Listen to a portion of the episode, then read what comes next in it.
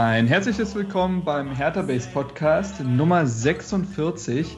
Und komischerweise bin ich heute derjenige moderiert, ich der Marc, denn heute geht es um die Kaderanalyse, die alljährliche, das hat ja jetzt mittlerweile sogar schon Tradition und die moderiere ich ja gewohnterweise. Dementsprechend begrüße ich heute den Gast.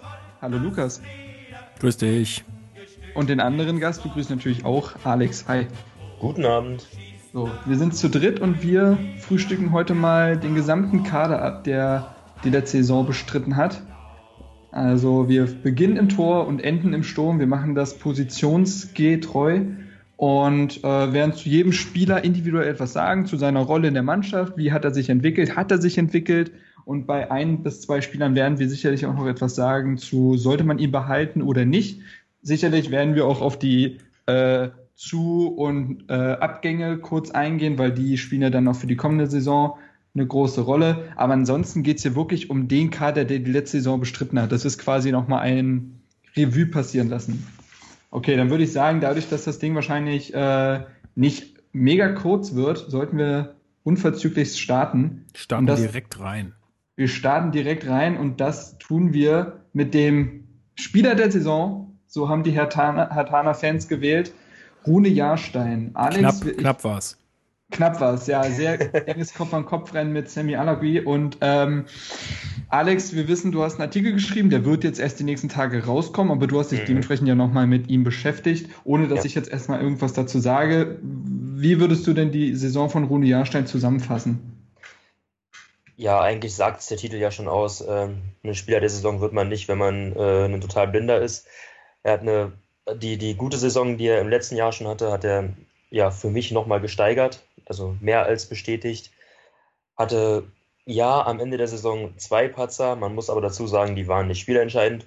Ähm, und die hat jeder ähm, Torwart. Also wenn man sich so einen Bernd Leno anguckt, der äh, bei ganz anderen Vereinen im Gespräch ist, dann wird mir eine Leistung von einem Rune Jahrstein sogar noch viel zu wenig gewürdigt. Ähm, also Wahnsinn, was er für eine Saison abgeliefert hat. Ähm, ein sehr kompletter Torwart, ist auf der Linie überragend, ähm, ja, kann als, als Torwart mitspielen, was uns äh, sehr, sehr zugutekommt. Und ähm, ja, man kann da einfach nur wahnsinnig glücklich sein über die Entwicklung, die er genommen hat. Ja, das mit der mangelnden Wertschätzung in der Liga hast du angesprochen. Da muss man ja sagen, es gibt ja auch dann immer diesen Spieler der See, also den Torhüter der Saison, der Bundesliga-Saison. Ja. Und dort ist er auf keine Ahnung, Platz irgendwas gelandet. Also, ähm, also, also, ich habe ich hab mal ähm, gelesen, dass bei einer ähm, Bundesliga-Spielerintern Wahl er auf Rang 3 der Torhüter gewählt wurde. Also wenn man die Spieler befragt hat, dann war er der drittbeste Torhüter. Mhm. Ja, das ist ja äh, gar nicht so, so verkehrt, auch wenn natürlich ihm durchaus die Eins gebührt hätte. Ja. Aber ja, nun gut. Äh, Und Tobias Escher hat ihn in sein Team der Saison gewählt. Ist das so? Ja, der ja, hat Ahnung. Der hat halt Ahnung. Ja, der muss ja auch, äh, ich weiß nicht, ob ihr es mitbekommen habt, es gibt einen Artikel von media mit doppel-e.de, wo geschrieben wurde, warum äh, Mehmet Scholl aufhören muss und Tobi, Tobias Escher Experte werden muss. äh, da ging es auf Twitter völlig äh, ab. Aber gut, äh, es soll nicht um Tobi Escher gehen, sondern um Rune Jahrstein und Lukas, hast du noch was hinzuzufügen? Ähm, ja, na, also im Endeffekt bin ich natürlich äh, derselben Meinung wie Alex.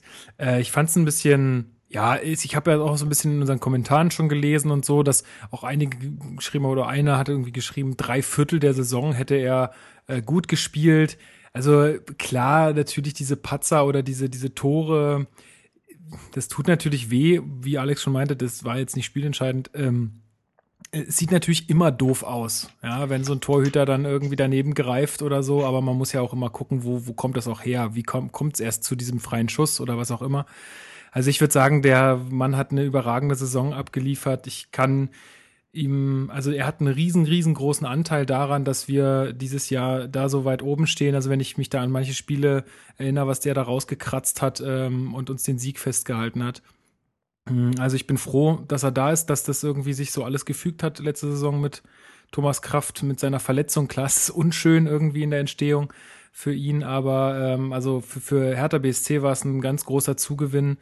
Und ähm, ja, ich hoffe, dass wir noch eine nächste Saison mit so einer, also dass er seine Leistung nochmal so bestätigen kann. Er war ja quasi letzte Saison, da war er ist er ja quasi hochgekommen und diese Saison muss das bestätigen, hat das eindrucksvoll getan und nächste Saison ähm, wird es ganz spannend, aber ich habe ehrlich gesagt auch keine Bauchschmerzen, dass das, ähm, dass das irgendwie schief geht oder so. Glaube ich nicht dran.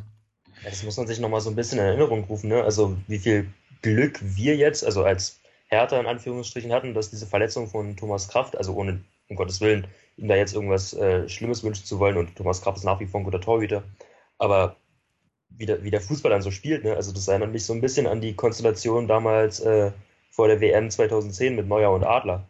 Hätte sich Adler nicht verletzt, dann wäre Neuer jetzt vielleicht nicht Nationaltorwart, also zumindest nicht die Nummer 1. Ja, stimmt. Ja, weiß man alles nicht, ja. Also glückliche ja. Fügung irgendwie, ja. Mhm.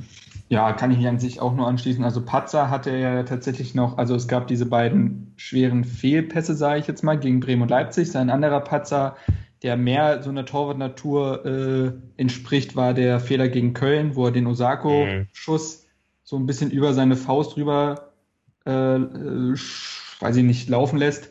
Ähm, ansonsten aber, wie gesagt, eine geniale Saison mit unfassbar vielen und herausragenden Partien. Also allein alle Spiele gegen Dortmund ja. Äh, das Hinspiel gegen Hoffenheim, was wir ja verdient 1-0 verloren haben, aber 4-5-0 hätten verlieren können, wenn er nicht gewesen wäre. Das Rückspiel gegen Wolfsburg, wo er einen sehr frühen Rückstand zweimal gegen Mali und Gomez äh, ähm, entschärft und äh, ja und, und so weiter und so fort. Also können wir ja noch ewig viele Spiele nennen.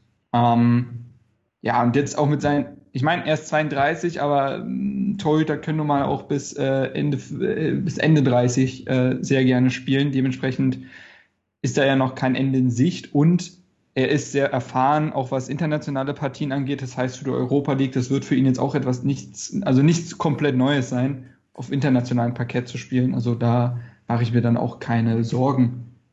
Gut. Nee, der wirkt auch so abgebrüht. Also ich finde, er ist ja, auch ein sehr ruhiger Charakter, so in sich ruhig. Äh, jetzt kein irgendwie durchgedrehter oder so. Also, ich glaube, der packt es. Mhm. Gut, kommen wir. Wir haben schon kurz jetzt gerade über ihn geredet, aber kommen wir zu Thomas Kraft. Ähm, hat seinen Vertrag die Saison verlängert, recht überraschend. Wir haben nicht damit gerechnet und hat sich damit, ist jetzt damit als klare Nummer zwei deklariert. Ähm, hat ein einziges Spiel gemacht, das Rückspiel gegen Brøndby. Wir alle wissen, wie unglücklich das lief, aber das lag nicht an ihm. Das muss man da ganz klar sagen. Ähm, gut, wie viel lässt sich über Thomas Kraft sagen? Anscheinend hat er seine Rolle angenommen. Wir dachten ja eigentlich, dass er so ehrgeizig äh, ist, dass er sich nicht mit einer Nummer zwei zufrieden gibt, aber er hat nun mal seine Familie in Berlin gegründet, ist hier sesshaft geworden und das hat anscheinend, da haben weiche Faktoren auf jeden Fall mitgespielt und so bleibt er weiterhin ein äh, Torhüter in der Bundesliga, wenn man so will. Ähm, seid ihr denn, wir müssen das Thema nicht nochmal komplett aufrollen, aber seid ihr denn zufrieden mit Thomas Kraft als Nummer zwei? Denn über seine Leistung können wir ja diese Saison nicht reden. Also ich finde es erstmal total cool, dass er das so, also es war ja schon immer so, dass über Thomas Kraft gesagt wurde, er ist ein sehr professioneller Fußballer und ähm, das zeigt sich halt in solchen Dingen dann auch, ne? Also du hast nie irgendwas gehört, du hast keine, der hat ja auch kein Twitter oder Facebook, wo er dann die ganze Zeit irgendwelche Bilder postet, wie er den Arm hebt, äh, wenn Jahrstein Wehwehchen hat oder so. Also der macht einfach, äh, der ist halt einfach, ja, der macht seinen Job und äh, hat die Rolle als Nummer zwei angenommen und scheint sich ja jetzt auch gar nicht so unwohl damit zu fühlen erstmal.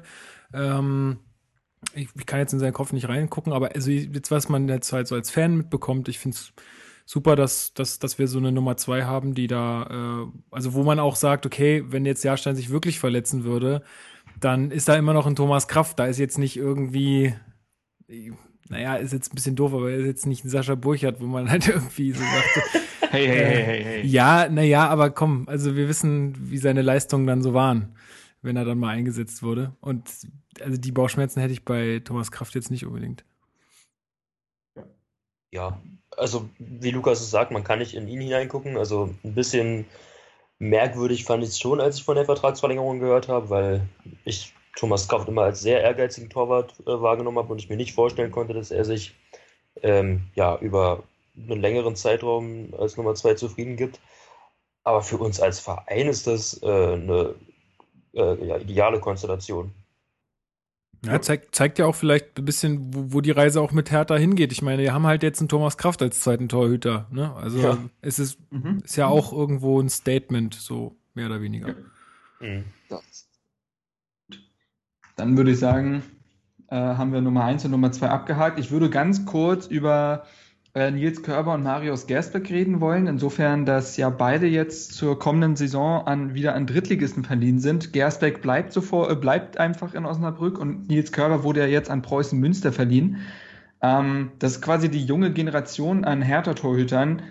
Äh, und die werden sich wahrscheinlich ein offenes Kopf-an-Kopf-Rennen äh, bieten. Aber warum eigentlich, Alex? Was, was, wo, welcher Preis winkt denn, wenn man sich jetzt äh, dieses kommende Jahr auf Profiniveau letztendlich beweisen kann?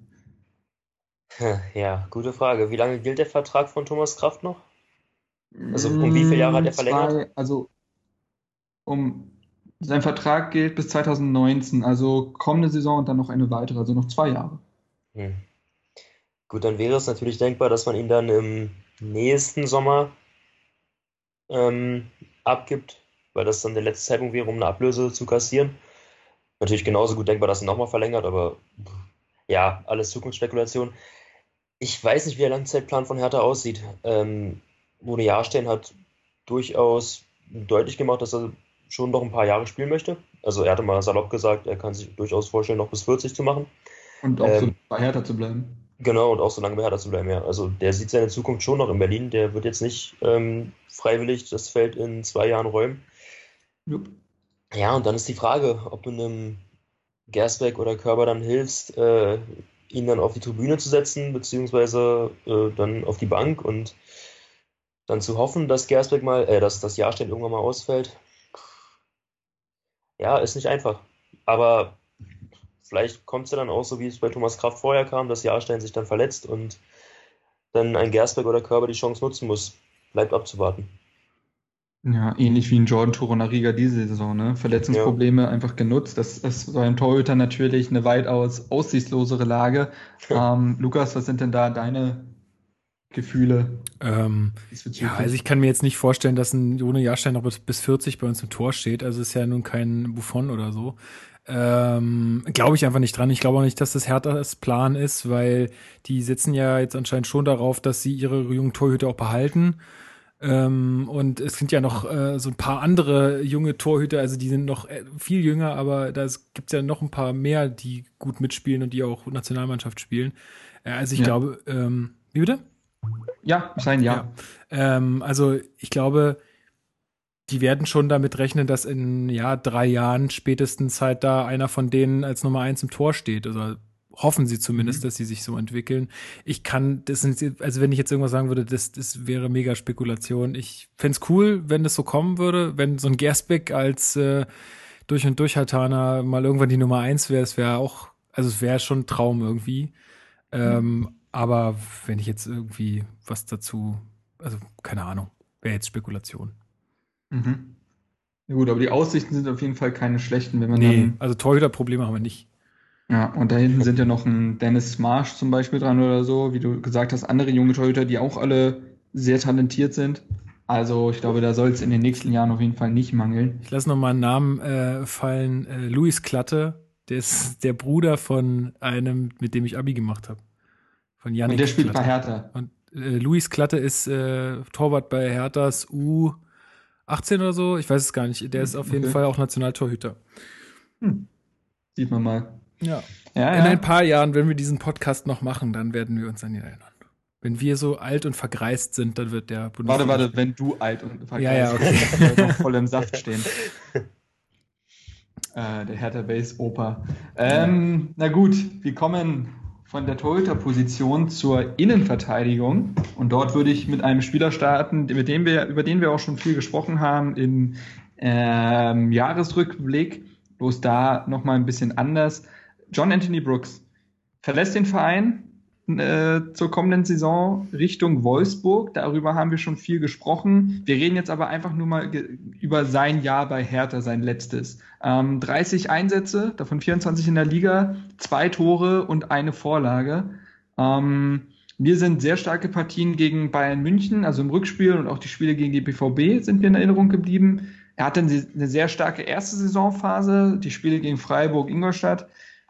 Und dann war er wieder mal verletzt. Das ist mir nämlich auch aufgefallen. Brooks spielt fast nie eine komplette Saison durch. Dem fehlt immer so ein Drittel der Saison. Der kommt immer so auf zwischen 20 und 25 Einsätze.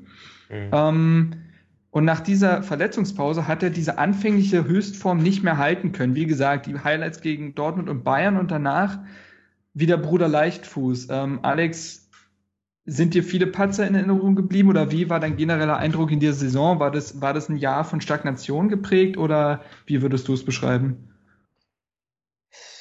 Ich würde sogar so weit gehen zu sagen, dass es eher ein Rückschritt war.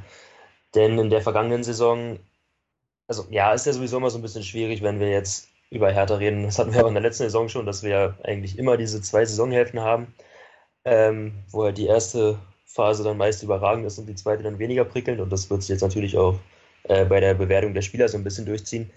Aber bei Brooks war es eben besonders eklatant und ähm, gipfelte dann ja in, in dem Spiel gegen Leverkusen am letzten Spieltag, wo er dann ähm, konsequenterweise und richtigerweise nach 45 Minuten runtergenommen wurde. Ähm, ja, und was er in der letzten Saison eben abgelegt hatte, diesen Bruder Leichtfuß, den du angesprochen hattest, haben wir in dieser Saison wieder vermehrt gesehen, gerade mhm. gegen Ende hin. Und ähm, ja, deswegen kann ich auch nur noch mal sagen, danke nach Wolfsburg für dieses viele Geld, denn das war ja nach dieser Saison nicht wert. Klar, ähm, er ist eine Investition in die Zukunft für jeden Verein, der ihn holt, hat äh, unbestrittenes Talent, auch auf internationaler Bühne zu glänzen. Ähm, das hat man beim, bei der Copa America im letzten Jahr gesehen, was da äh, möglich sein kann. Aber ähm, nach diesem Jahr so viel Geld für Brooks einzunehmen, ähm, war, glaube ich, das Beste, was man machen konnte. Ja, sehe ich ähnlich. Also 20 Millionen ist er nach meiner äh, Meinung auch nicht wert. Das ist halt auch, auch ein Wolfsburg-Preis irgendwo. Ich denke, hat Brez einfach auch gut verhandelt. Ähm, die, die wollten, die brauchten irgendwie was Neues, oder die sind, die müssen sich jetzt auch irgendwie, müssen auch gucken, wo sie bleiben.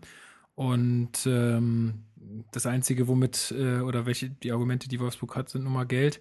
Aber mal zu seiner Leistung, ja, er hatte ein paar, also wie du schon gesagt hast, Marc, er hatte ein paar überragende Partien, ja, wo man immer von der Wall of Brooks gesprochen hat und ähm, auch mit, also die beiden Innenverteidiger Langkamp und, ähm, und Brooks, da brauchtest du ja eigentlich kaum Sorgen zu haben. Äh, aber so andere Partien, äh, da erinnere ich mich auch an echt böse, böse Stellungsfehler oder so. Und auch an diese, ich meine, was mir jetzt halt so doll in Erinnerung geblieben ist, ist auch diese, diese Sache da in Leipzig, wo er dann manchmal so, so austickt irgendwie. Also, ja, ich, weil ich, mich beeinflusst dieser Wechsel zu Wolfsburg jetzt auch irgendwie zu sehr, um da sehr objektiv zu bleiben. Ähm, also für mich dann teilweise doch recht unsympathisch auch äh, in manchen Situationen gewesen in der Saison. Aber vielleicht ist es auch, wie du sagst, dass er auch vielleicht ein bisschen selbst unzufrieden war, dass er nicht mehr so an seine Leistung anknüpfen konnte nach dieser Verletzung. Ähm, weil er ist ja, also er ist auch ein sehr professioneller Spieler, muss man schon auch sagen. Also, ähm, und ich denke auch, dass er viel Ehrgeiz hat und wenn es dann halt nicht so läuft, wie er das gern hätte, oder ähm, wenn er mehr auch selber merkt, er ruft nicht so seine Leistung ab, dann ähm, wird es da vielleicht auch in seinem Kopf ein bisschen windig. Ja. Seid ihr noch da? Ja, ich bin noch da. Ähm, Paul Plock hat uns einen Kommentar geschrieben und hatte dort auch vom Jahr der Stagnation gesprochen. Also er schließt sich dem auch an. Ähm, generell danke schon mal für die Kommentare, die ihr uns geschrieben habt, die wir auf Facebook und Twitter eingefordert haben. Doch auf die werden wir zurückkommen, wenn es dann jeweils zu den äh, Spielern kommt, die ihr angesprochen habt. Ja, also bei Brooks würde ich mich tatsächlich anschließen. Ich glaube, mit der Form oder der Leistung, die er dieses Jahr geleistet hat, kann man ihn auf jeden Fall ersetzen mit jetzt Rekik, der gekommen ist, mit Tona Riga, den man fester einbinden ja. will. Ja. Ich denke, das äh, ist zu machen, zumal ich, im Verteidiger ja meistens eine Position ist, die man recht gut ersetzen kann. Also, ich habe es heute, heute auch zu einem zu einem Kollegen gesagt, entschuldige bitte, ich, ich hatte mhm. heute zu einem Kollegen gesagt, die, diese Brooks 20 Millionen, also die sind für Hertha Gold wert, vor allem, weil wir jetzt auf dieser mhm. Position echt keine Sorgen haben. Ja, wir haben da im Endeffekt fünf Leute, die das spielen können. Wir haben die, den Neuzugang, den Rekik, oder wie wird der ausgesprochen? Rekik? Ja, Rekik. Rekik. Guck, guck, guckt euch dazu mal das Video an. Habt ihr dieses Gesangsvideo gesehen von ihm? Ich habe das auf Twitter gepostet. Die oh, Meisterschaftsfeier, Meisterschaftsfeier äh, PSW. Ähm, er und Jeffrey Brumer, ist auch eine geile Innenverteidigung, äh, schon leicht angetrunken, würde ich meinen, äh, lassen die Fans auf dem Rathausplatz äh, so leichte Hymnen singen und äh, ja, Karim Riki geht da auch ganz schön ab. Okay. Naja, auf jeden Fall der Typ. Dann haben wir ähm, äh, Niklas Stark, der jetzt gerade einen super Job auch bei der Ehe macht, kommen wir später noch zu. Ähm, mhm. Dann haben wir äh, Toruna Riga als quasi Neuzugang oder als Neuzugang. Ja. Äh, dann haben wir Fabian Lustenberger, der das auch theoretisch spielen kann. Natürlich nicht auf so einer Qualität wie Niklas Stark, aber er, er kann es auf jeden Fall. Und wenn er fit ist, dann ja. Und ein Florian Bark. Ein Florian Bark und ein Langkamp. Den habe ich auch noch nicht. Also sind sogar sechs. Also genau. Innenverteidigerprobleme also, haben wir auch nicht. Das würde ich auch meinen. Aber wir sind ja noch gar nicht durch mit den Innenverteidigern. Das heißt jetzt nur Brooks. Das heißt, Brooks ein Jahr der Stagnation oder sogar ein Rückschritt und dementsprechend ein Verkauf, der gar nicht, sportlich gar nicht so doll wehtut, besonders wenn er mit solch einer Summe vergoldet wird. Der nächste Innenverteidiger ist Sebastian Langkamp. Und ich würde jetzt einfach mal, bei Langkamp ist ja immer, ist ja auch so jemand, der immer so vielleicht so ein bisschen mitschwimmt, der ist immer da, der fällt nicht besonders auf. Ähm, Lukas, wie würdest du denn so rein aus dem Bauch heraus seine Saison beschreiben? Also ganz aus dem Bauch heraus würde ich sagen, Arbeit getan. Ja, also so, da war nichts groß Auffälliges dabei, wie du gerade schon gemeint hast. Ähm, da, du, du, weißt, was du an ihm hast. Ähm, du hast ja mal gesagt, und das finde ich ist auch echt absolut zutreffend, und da muss ich auch mal dran denken, wenn der jetzt noch ein paar Tattoos hätte und vielleicht einen Irokese, so, dann, dann würde man den irgendwie mehr auf dem Schirm haben. Mhm. Aber äh, er ist halt einfach so ein ganz bodenständiger, ruhiger Typ, äh, der wirklich also überhaupt nicht groß auffällt, der auch keinen Wind, großen Wind um sich macht, der einfach seinen Job erledigt auf dem Platz und das meistens auch so konstant äh, und gut, dass, ähm, dass da dass man da kaum was Negatives sagen kann. Klar hat jeder Spieler mal irgendwie in, in der Saison so ein, zwei Partien, wo man sagen muss, äh, das war jetzt irgendwie, da war die Tagesform einfach nicht da. Ähm, meistens hat das ja auch mit der Gesamtmannschaft äh, Leistung zu tun. Aber nee, also ich würde sagen, er hat seinen Job in dieser Saison absolut gut erledigt. War jetzt keine große Weiterentwicklung da, aber ganz ehrlich, sowas erwarte ich von dem Sebastian Langkamp auch irgendwie gar nicht. Was vielleicht auch ein bisschen schlecht ist, aber ähm, das habe ich irgendwie gar nicht erwartet bei ihm. Mhm. Gut, ist also, nicht mehr der Jüngste, ne? Nee, 29 geboren. Hey, hey, hey.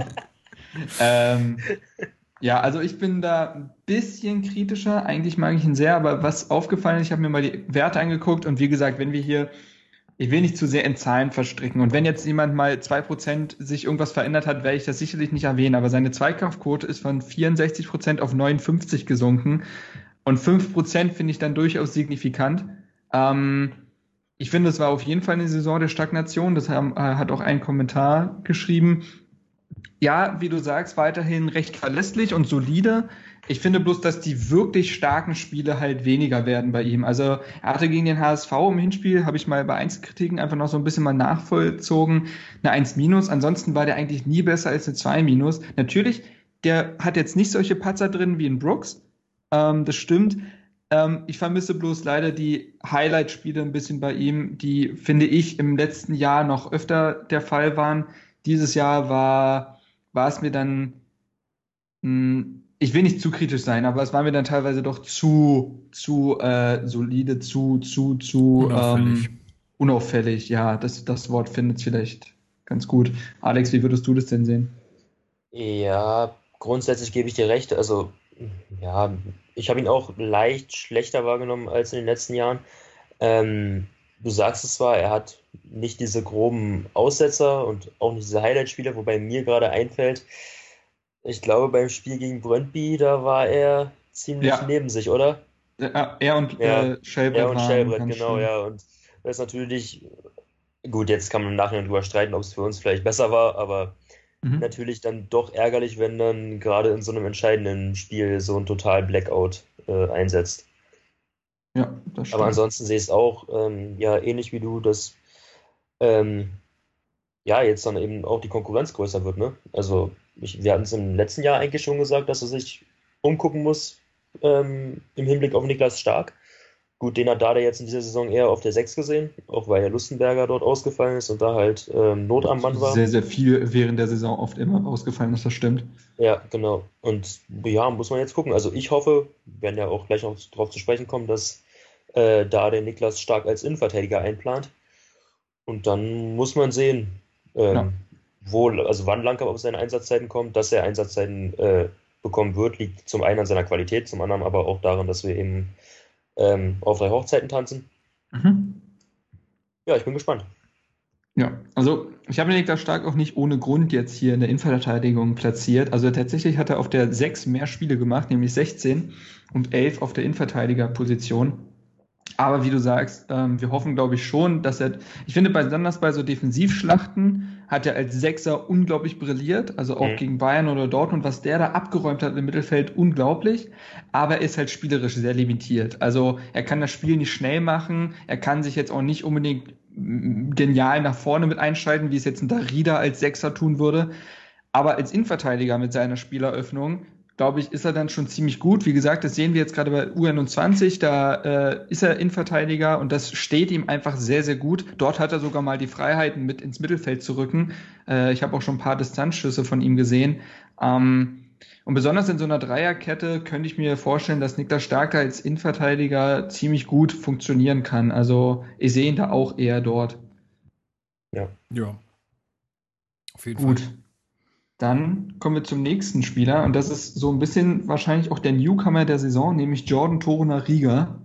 Oft schon angesprochen, jetzt bewerten wir ihn mal. Acht Spiele diese Saison gemacht, ein Tor gegen Darmstadt und mir hat er überragend gefallen. Also ähm, hat das Bundesliga-Niveau sofort angenommen äh, musste ja während so einer gravierenden Verletzungssituation einfach reingeworfen werden, wo er noch im A-Jugendalter war und plötzlich musste er Profi-Niveau äh, spielen, aber hat das super angenommen, hat sich super stark ins Team eingegliedert äh, und selbst als Linksverteidiger sah er nicht schlecht aus. Ähm, da war, hat er ja gegen Gladbach und gegen Hoffmann mit Linksverteidiger gespielt. Das war auch alles andere als schlecht. Und er stand in den letzten vier Spieltagen immer in der Startelf und hat sogar Sebastian Langkamp im Spiel gegen Leverkusen auf die Bank verdrängt und wird jetzt im kommenden Jahr zusammen mit Reki diese äh, Brooks-Position ausfüllen und ich habe da keine Bauchschmerzen. Ihr? Ähm, nee. Also ich bin gespannt. Er hat äh, einiges zu bestätigen jetzt. Also ich, klar, acht Partien ist jetzt nicht, nicht gerade auch nicht wenig für, für so einen jungen Spieler. Ähm, ich glaube, ihm fehlt es ein bisschen, also klar ist er groß, aber ich glaube, so ein bisschen an Masse fehlt es ihm noch. So, mhm. er ist noch kein Brooks, sondern er ist noch etwas, etwas, ähm, ja, also ich gegen ihn bin auch ein Hemd, aber äh, trotzdem jetzt im Vergleich zu einem Brooks äh, muss er da körperlich auf jeden Fall noch ein bisschen was zulegen, äh, würde ich sagen. Ansonsten hat er mir auch sehr gut gefallen. Er hat mir auf der Innenverteidigerposition viel besser gefallen als außen. Ähm, welches Spiel war das, wo er da außen gespielt hat? Das war da auch Gladbach so. auf jeden Fall. Gladbach und Hoffenheim. Ja. Hoffenheim ja. wurde eingesetzt, nachdem Mittelstädt vom Platz geflogen ist. Dann wurde er als Linksverteidiger gebracht. Ah ja, okay. Ja, also da auf den Positionen hat er mir, weiß ich nicht, kann ich jetzt auch nicht mit Zahlen belegen. Ist jetzt nur so eine Gefühlssache oder eine Kopfsache, die, an die ich mich erinnere, nicht so gut gefallen wie auf der Innenverteidigerposition. Ähm, naja, und dann, dass er noch ein Tor macht, äh, die Saison, das war ja auch echt irgendwie ein Traum für ihn. So schade, dass das dann für ihn auch so bitter geendet ist mit in, in Leverkusen oder gegen Leverkusen dann. Ja. Ähm, ich finde, da braucht er, also war völlig verständlich, dass er sich da halt schlecht fühlt in der Situation, aber ganz ehrlich, das äh, braucht er nicht, weil äh, der hat eindrucksvoll sich jetzt in den Vordergrund gespielt und ist völlig zu Recht nächstes Jahr ähm, hoffentlich oft und viel im Kader und äh, spielt viel. Und äh, ja, ich bin, ich freue mich drauf und will eigentlich jetzt noch gar nicht so ein gültiges Urteil abgeben, weil das wird sich jetzt in der nächsten Saison zeigen, wenn er wirklich alles mal von vorne bis hinten mit und durch macht. In welchem Spiel waren das, wo äh, Thomas Kraft ihn noch zurückhalten musste? Leipzig. Ja, das ah, war ja. da, hat er, da hat er sich ein bisschen mit Sabitzer in die Haare bekommen. Auf jeden ja. Fall ein sehr temperamentvoller Spieler, das kann man auch sagen. Ja. Gut, Jahrgang Aber 97, ey, also. Ja, er ist 19 Jahre alt. Aber ja. ich finde, ich find, der, wirkt, der wirkt sehr sympathisch. Also, wenn ja, man sich Interviews anguckt und auch so seinen Social Media Auftritt, ähm, ein, ein, sehr lustiger und ähm, ja, sehr bodenständiger und aber auch sehr, fo sehr fokussiert, habe ich das Gefühl. Also, mhm. der macht ein super Spiel und steht danach äh, in der äh, Mixzone und sagt, ja, ich muss weiter an mir arbeiten und das und das war nicht gut und man darf nie zufrieden sein und Abitur, schon, Abitur hat er jetzt auch gemacht. Ja, mhm. mal nebenbei so schnell abgeschlossen und äh, doch, ist ein richtig, also da äh, muss man sagen, wenn du so einen plötzlich aus dem Hut zaubern kannst, äh, dann ist das schon, also er ist ja auch der Grund dafür, dass man jetzt auch nicht mega viel Geld in die Hand äh, genommen hat, um halt einen Brooks zu ersetzen. Das musste man gar nicht. Und das ist ja dann quasi die, die, die, die Chance, die in so einer Jugend steckt, dass du halt nicht viel Geld auf den Tisch legen musst, weil du halt was in der Hinterhand hast. Und da bin ich jetzt sehr gespannt, was da so passiert. Also hat er sehr, sehr gleiche Anlagen wie in Brooks. Ähm, ist groß, schnell, also einfach äh, körperlich einfach perfekte Heraus äh, Voraussetzungen. Linksfuß als Innenverteidiger Mhm. Gibt es ja auch nicht so oft. Ähm, unglaublich, also ich finde seine Kopfballstärke ist phänomenal. Ähm, und ja, und mir ist lieber, er ist jetzt noch ein bisschen heißblütig und muss mal zurückgehalten werden, als er versteckt sich. Also das zeigt ja schon, dass er für, dass er im Kopf bereit dafür ist. Und äh, ja.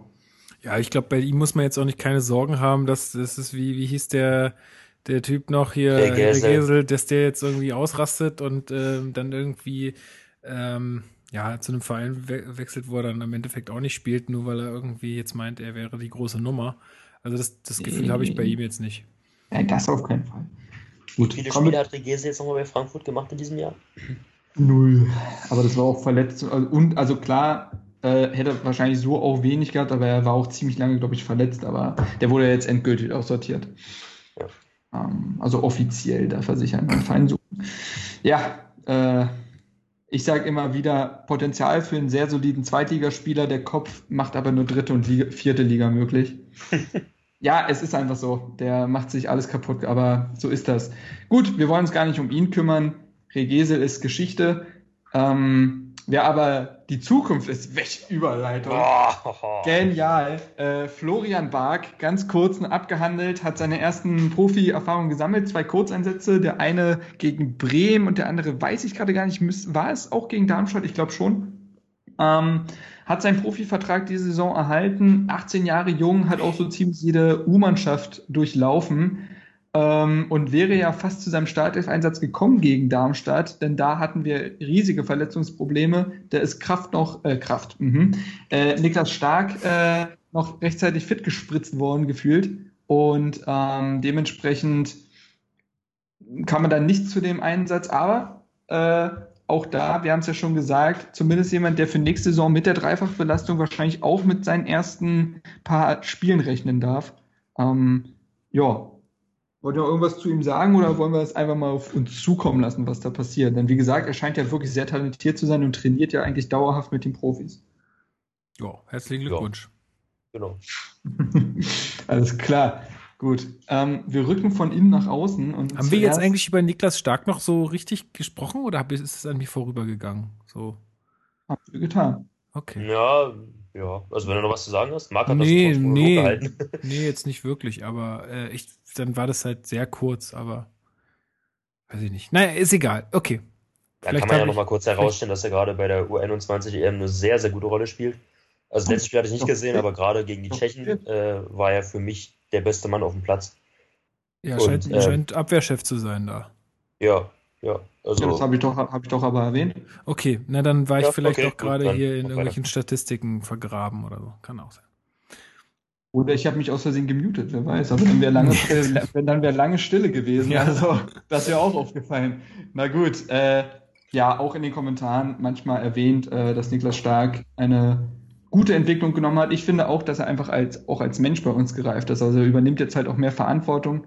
Ähm, hat ja auch seinen Vertrag auf Ewigkeiten verlängert und bin ja, sehr glücklich mit ihm. Vor allen Dingen einer der wertvollsten Spieler, wenn nicht fast der wertvollste Spieler in unserem Kader. Ne? Also, Zusammen mit Darida 10 Millionen laut Transfermarkt. Ja, aber also jetzt mal vom Alter und von der Position und von, vom Ding her so, da, also ich, das ist schon, also ja, wenn nicht der wertvollste Spieler in unserem Kader aktuell. Ja. Mhm.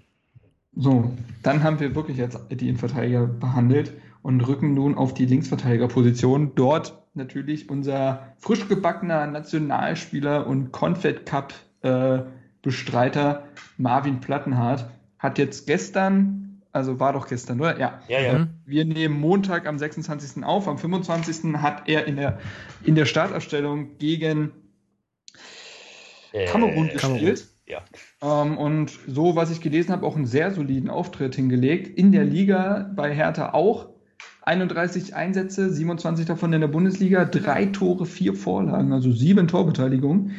Und ja, Saison bestätigt die davor, sich verbessert, sich verschlechtert. Was meinst du, Lukas? Hm, schwierig bei ihm. Also auf jeden Fall kann man erstmal sagen, für ihn persönlich ist die Entwicklung super gelaufen. Ja, äh, also er hat auf jeden Fall seine Vorsaison bestätigt, das kann man schon mal sagen. Ähm, und dass er jetzt Nationalspieler ist, ist ja auch nicht ohne Grund so. Ähm, auch mit seinen Standardtoren. Ich sage, letztens war irgendwie bei irgend, ich glaube, die letzten zehn Minuten von, ich weiß nicht, das erste Spiel vom Confed Cup habe ich irgendwie gesehen, da meinte der Kommentator noch, das letzte Freistoßtor, direkte Freistoßtor gab es von Thorsten Frings oder so. ähm, also da wäre es mal wieder Zeit, dass so ein Plattenhart äh, einen reinhaut. Mhm. Ähm, also mit den Standardtoren hat er uns ja auch, äh, glaube zwei oder waren das immer Siegtore? Nee, nicht immer, aber auf jeden Fall waren es immer sehr, sehr wichtige Tore, äh, die er da erzielt hat. Und äh, so jemanden im Kader zu haben, der so eine Freistöße schießen kann, ist einfach Gold wert. Ähm, ja, also wirklich verbessert, ich weiß es nicht, kann ich nicht genau sagen, weil ich jetzt so, so Statistiken und so nicht auf, so, auf dem Schirm habe. Vom Gefühl her absolut bestätigt die vorherige Saison und ich meine, wie gesagt, ohne Grund nicht jetzt auch in die Nationalmannschaft berufen worden. Also ich denke, was, was jetzt deutsche Nationalität angeht, äh, auf der Position einer der besten, äh, zumindest in der Bundesliga auch. Ja, das ist so das, was ich dazu zu sagen habe. Mhm. Alex, möchtest du was hinzufügen? Ja, gerne. Ähm, ich finde es sehr positiv und also das Spiel gestern gegen äh, Kamerun, ich habe es ja ähm, gesehen, war doch nur nebenbei, war so, so ein Abbild, dass er sich sehr, sehr viel in die Offensive einschaltet. Ähm, ja, und ähm, da auch, also zumindest gestern kam da, kam da viel Gutes bei rum. Ähm, bei uns im Verein finde ich nach wie vor, dass er äh, an seinen Flanken und an seinen ähm, Freistößen, die in den Strafraum gehen, also die nicht direkt aufs Tor gehen, sondern als Vorlage gedacht sind, schon noch Verbesserungsbedarf hat. Mhm. Ähm, aber ähm, allgemein, wie er sich nach vorne mit einschaltet, ähm, das finde ich sehr positiv. Ich glaube, er hat so ein bisschen das Pech, dass er mit Salomon Kalou äh, auf seiner Seite eben einen Spieler hat, der jetzt nicht zu den lauffreudigsten und aktivsten zählt. Ähm, dadurch ist er natürlich ja hinten mehr gefordert, als ja. jetzt vielleicht ähm, das bei einem ähm, okay, ja, möglicherweise hat er nicht mehr als Verteidiger gespielt, aber als es auf der rechten Seite halt vielleicht der Fall wäre, ähm, muss man dann sehen, wie es dann vielleicht in Zukunft wird, wenn er da jemanden an die Seite gestellt bekommt, der da ähm, ein bisschen aktiver ist. Aber ähm, wie Lukas es auch sagt, hat die Saison davor auf jeden Fall bestätigt und ja, ist für uns einfach super schön zu sehen, dass man wieder ein äh, Herr Tana äh, das Nationaltrikot trägt. Ja, naja, ich finde, du hast auf jeden Fall einen Punkt mit den äh, Flanken aus dem Spiel heraus, denn keine Vorlage seiner vier kam aus dem Spiel. Mhm. Ähm, vier Vorlagen, äh, davon waren, äh, das eine war das äh, Tor, äh, die Vorlage äh, bei, zum, nochmal, war die Vorlage für Ibišević gegen Bayern, mhm. dann eine Vorlage gegen Darmstadt, dann nochmal gegen Darmstadt. Das stimmt Mhm. Und das andere, puh, weiß ich jetzt gar nicht mehr. Ähm, kann ich jetzt nicht sagen, aber gut, ist ja auch nicht so wichtig. Auf jeden Fall alles Freistöße gewesen ähm, oder Ecken. Dementsprechend ja, müssen nur Freistöße gewesen sein, ja. Äh, mhm. da ja, die Tore auch. Ja, richtig. Da zeigt sich, dass da auf jeden Fall äh, Verbesserungsbedarf ist. Es gibt ja durchaus Flanken, die sehr gut kommen. Die sind, werden dann vielleicht nicht genutzt, aber ja, da ist Verbesserungsbedarf da. Gut, er ist jetzt auch, ich sage jetzt mal erst 25. Da ist ja auch noch nicht, auch wenn er kein Talent mehr ist, ist da ja nicht das Ende der Entwicklung erreicht. Und da schauen wir mal. Also ich glaube, wir sind schon recht gesegnet mit so einem Linksverteidiger. Klar, es gibt immer Verbesserungsbedarf, aber teilweise räumt er defensiv ja auch sehr, sehr viel ab. Ähm, Und also ich glaube, Plattenhardt ist auch so ein Spieler, wenn der, wenn der jetzt verkauft worden wäre und wir müssen da jemand anderen hinstellen, würden wir erst merken, was wir an ihm verloren haben. Dementsprechend ja, äh, glaube ich schon jemand, der absolut zum Gerüst zählt. Ja, klar. Und, und diese, diese Teilnahmen jetzt auch äh, bei, den, bei der Nationalmannschaft, die heben ihm natürlich auch, glaube ich, so nochmal auf ein anderes Niveau. Also es ist ja nochmal, sind ja nochmal ganz andere Einflüsse, die da auf ihn wirken. Und da, wie du sagst, da ist die Fahnen, das Ende der Fahnenstange noch bestimmt nicht erreicht. Also da geht bestimmt noch einiges. Mhm. Ja. Gut. Kommen wir zu seinem Backup als Linksverteidiger und das ist das Eigengewächs Maxi Mittelstädt. Ähm, hat diese Saison 13 Spiele gemacht, sechs von Anfang an. Und als Positiverlebnis würde ich mal das Spiel gegen Dortmund im Pokal zählen, wo er Plattenhardt äh, äh, ersetzt hat als Linksverteidiger und dort eine richtig starke Partie gemacht hat und als negativ, äh, also als Lowlight quasi äh, das unglückliche Spiel gegen Hoffenheim, wo er vom Platz flog und einen Elfmeter verschuldete. Ähm, ich würde sagen, er, er, hat den nächsten Entwicklungsschritt get, äh, getan auf jeden Fall. Bietet sich immer an und ist jetzt auch eine Alternative zu Plattenhardt. Es war aber auch nicht unglaublich spektakulär, wie jetzt ein Torunariga sich eingebunden hat. Soll jetzt gar nicht äh, unfair klingen. Ähm, wie gesagt, er hat den nächsten Entwicklungsschritt getan. Ähm, wie bewertest denn du seine Saison, Alex?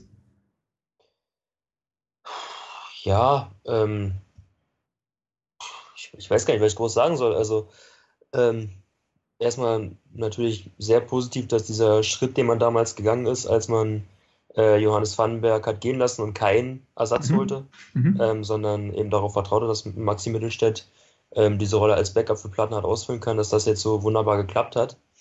Ähm, natürlich hat er jetzt das Pech, in Anführungsstrichen, dass er mit Marvin Plattenhardt einen unumstrittenen Stammspieler vor sich hat, aber äh, er ist ja noch wahnsinnig jung und ähm, ich schätze ihn auch nicht so ein wie, ja, ja, tut mir jetzt leid, dass ich den Vergleich nochmal bringen muss, aber wie Regesel, dass er jetzt Hals über Kopf irgendwie der Meinung ist, äh, er, er wäre, er hätte Besseres verdient und müsste jetzt irgendwie zum anderen Verein gehen. Also ich glaube, da, da ist er schon besonnen genug.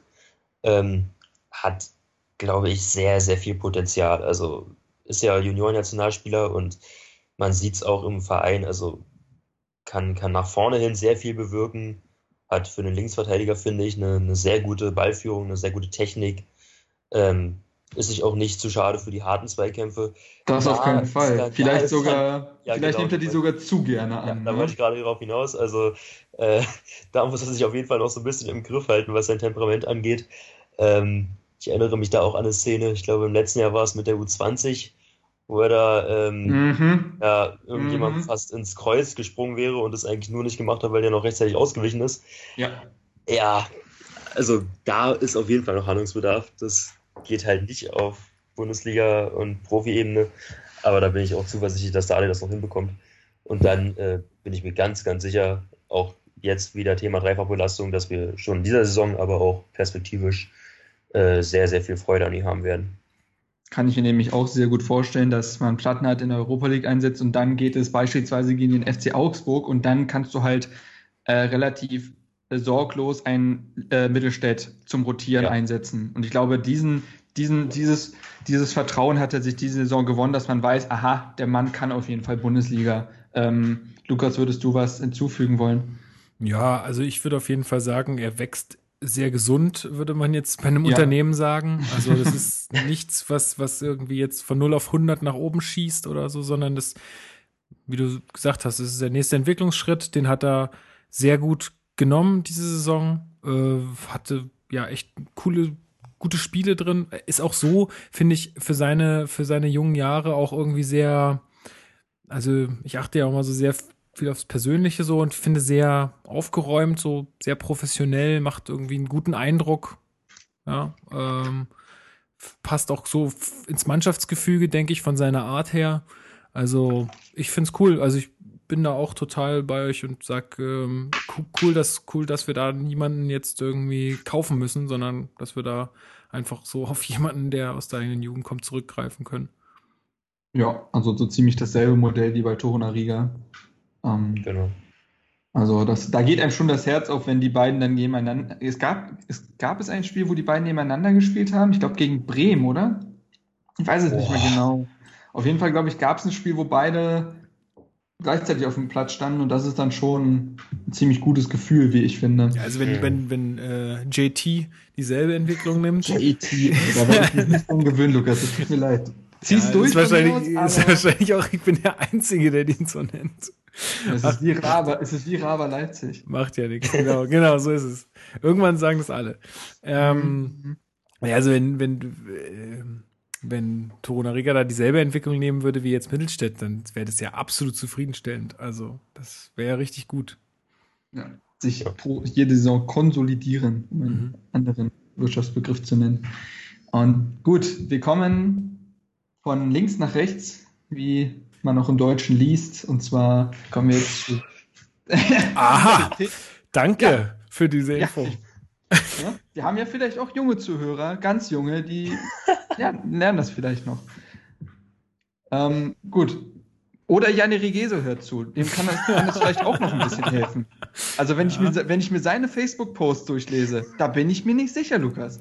Andere machen das ganz clever, zum Beispiel wie Alexander Baumion, die schreiben einfach alles klein. So, da kann man ja. dann auch keine Fehler machen. Ja, richtig, vollkommen richtig. Clever, du, clever. Und, und die anderen Internet, die machen einfach alles mit Caps Lock, dann kannst du auch nichts falsch schreiben. Ja, richtig. Gut. Sehr gut. Haben wir das auch. Wir können ja nächstes Mal das Schriftbild und die, die äh, also wir machen noch einen Podcast über die ähm, Social, Social Media Aktivitäten äh, von allen Spielern, ja. Boah, das wäre gut. Was ist eigentlich mit Holger Schigers Instagram-Account geworden? ja, stimmt. Gibt's den noch? Folgt ihm eigentlich, aber der, der macht nichts. Ey, der, war, oh der hatte so geile Videos immer. Oh Mann. Wo man stimmt, irgendwo rumsteht und immer coole Musik. Da ist gar nicht viel passiert. Ah, schade. Hm. Weiß ich nicht, vielleicht hat den Erdogan eingestampft oder ja, so. Ja, in der Türkei ist wahrscheinlich, darf er nichts raussenden oder so. Ja, gut. Ähm, kommen wir jetzt endlich zum Rechtsverteidiger. Äh, Peter Pekarik.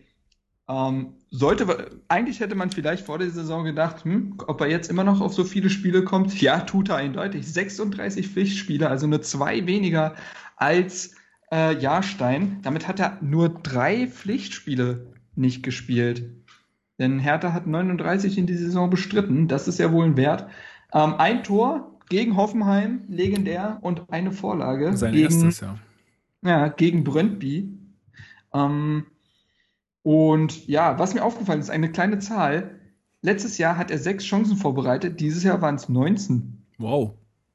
Also Wert mal locker verdreifacht. Ähm, hat er auch so viel gespielt letztes Jahr? Das, das wäre so. die nächste mhm. Frage.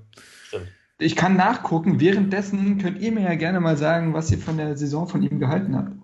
Ja, also ich, das würde ich eher ähnlich wie bei, bei, bei Langkamp sagen. So, bei mhm. ihm habe ich jetzt eigentlich nicht so eine wirkliche Entwicklung. Also äh, erwartet, sage ich mal. Aber ich bin hoch zufrieden gewesen eigentlich. So, also von dem, was ich erwartet habe, das ist alles bestätigt worden. So, natürlich, wir haben es ja oft angesprochen, ähm, würde man sich noch mehr Offensive von ihm wünschen und so weiter. Aber das, was ich von ihm kenne und erwartet habe, hat er absolut abgerufen und ähm, ja, also da kann ich jetzt wenig Negatives sagen. Klar, alles andere ist dann irgendwo Zubrot oder wäre natürlich eine schöne Weiterentwicklung gewesen, aber der Mann ist jetzt auch 30 Jahre alt. Also da, das ist jetzt auch langsam, muss man da sagen, wie bei so einem bei älteren Leuten, die, die erziehst du jetzt auch nicht mehr um oder so. Also, ähm, Wenn das einer weiß, dann Lukas. Korrekt. Äh, mich kriegt ihr nicht mehr umgebogen. Ähm, das wollen wir auch gar nicht. Wir mögen dich genau so, wie du bist. Das ist klar. Das sagt man zu älteren Leuten auch immer. Ähm, Und jetzt ist dein Brei. Genau. Äh, ja, also wie gesagt, ich habe nichts anderes erwartet. Ich finde es gut, wie er gespielt hat. Es hat äh, Spaß gemacht. Ähm, und ihr habt bestimmt auch noch ein paar Negativspiele im, im Sinn. Ich äh, erinnere mich jetzt zumindest nichts an, an irgendwas, was so brutal scheiße war. Ich erinnere ähm, mich da an eine Szene.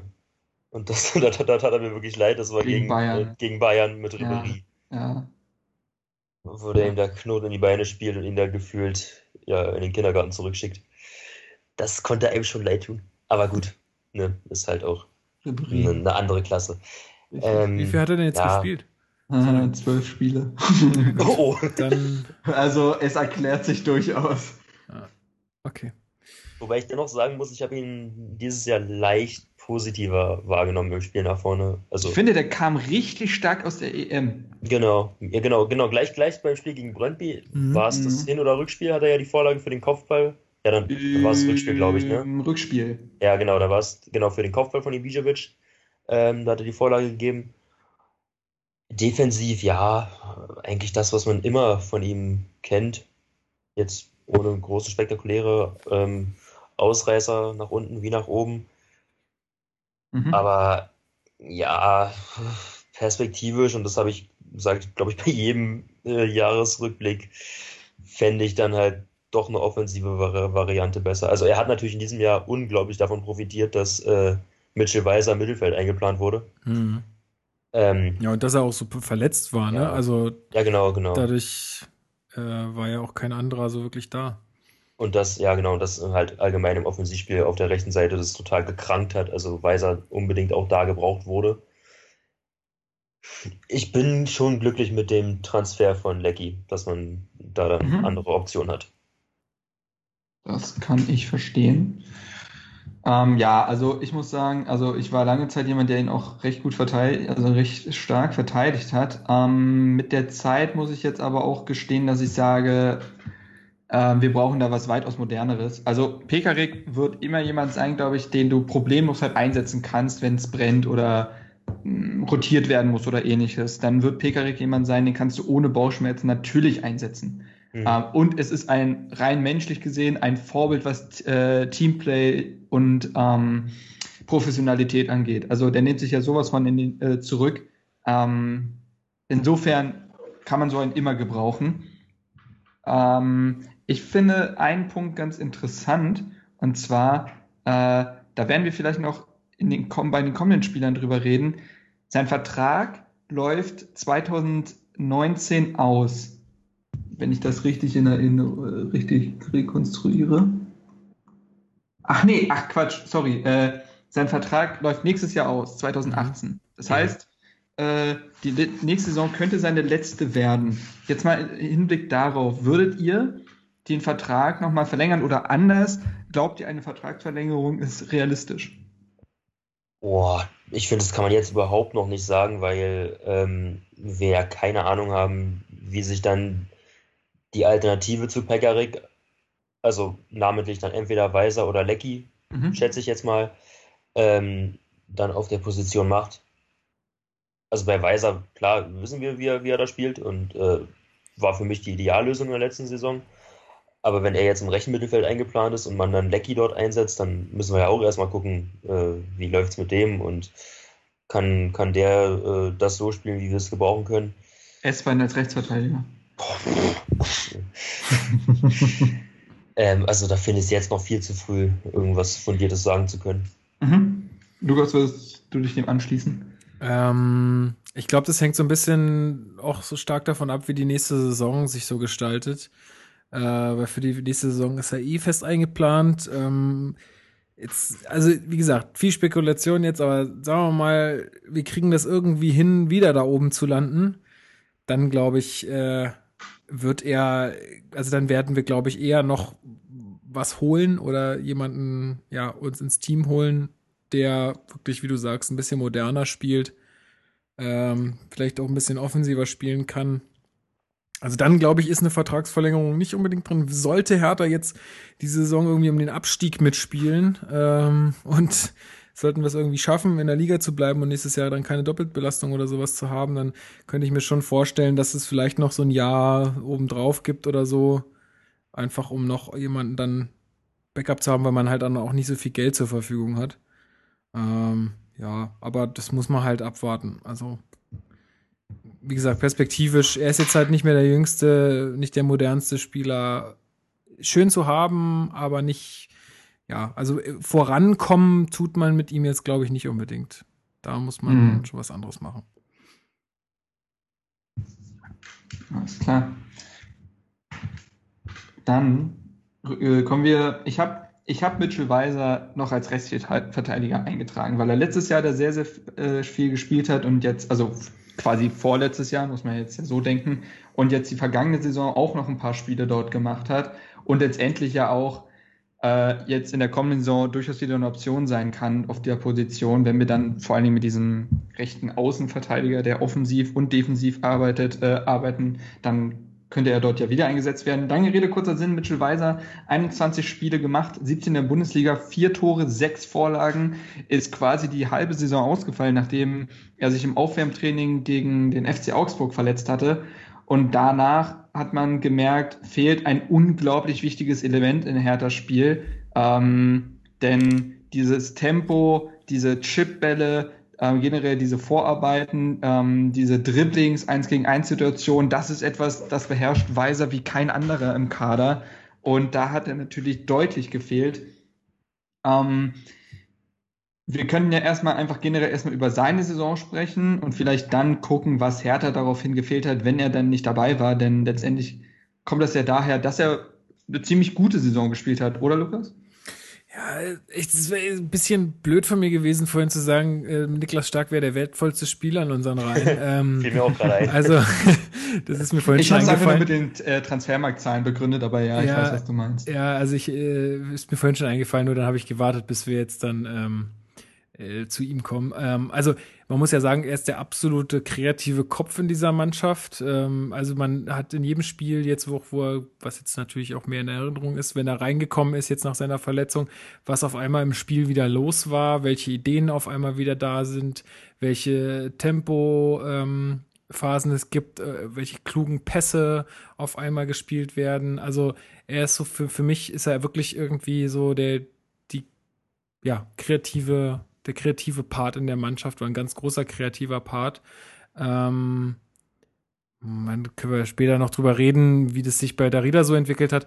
Aber also, ja, also so in, der, in dem Sinne ist er, ähm, ja, also fürs Spiel, was, was ansehnlich ist, ist Mitchell Weiser aktuell bei Hertha unersetzlich.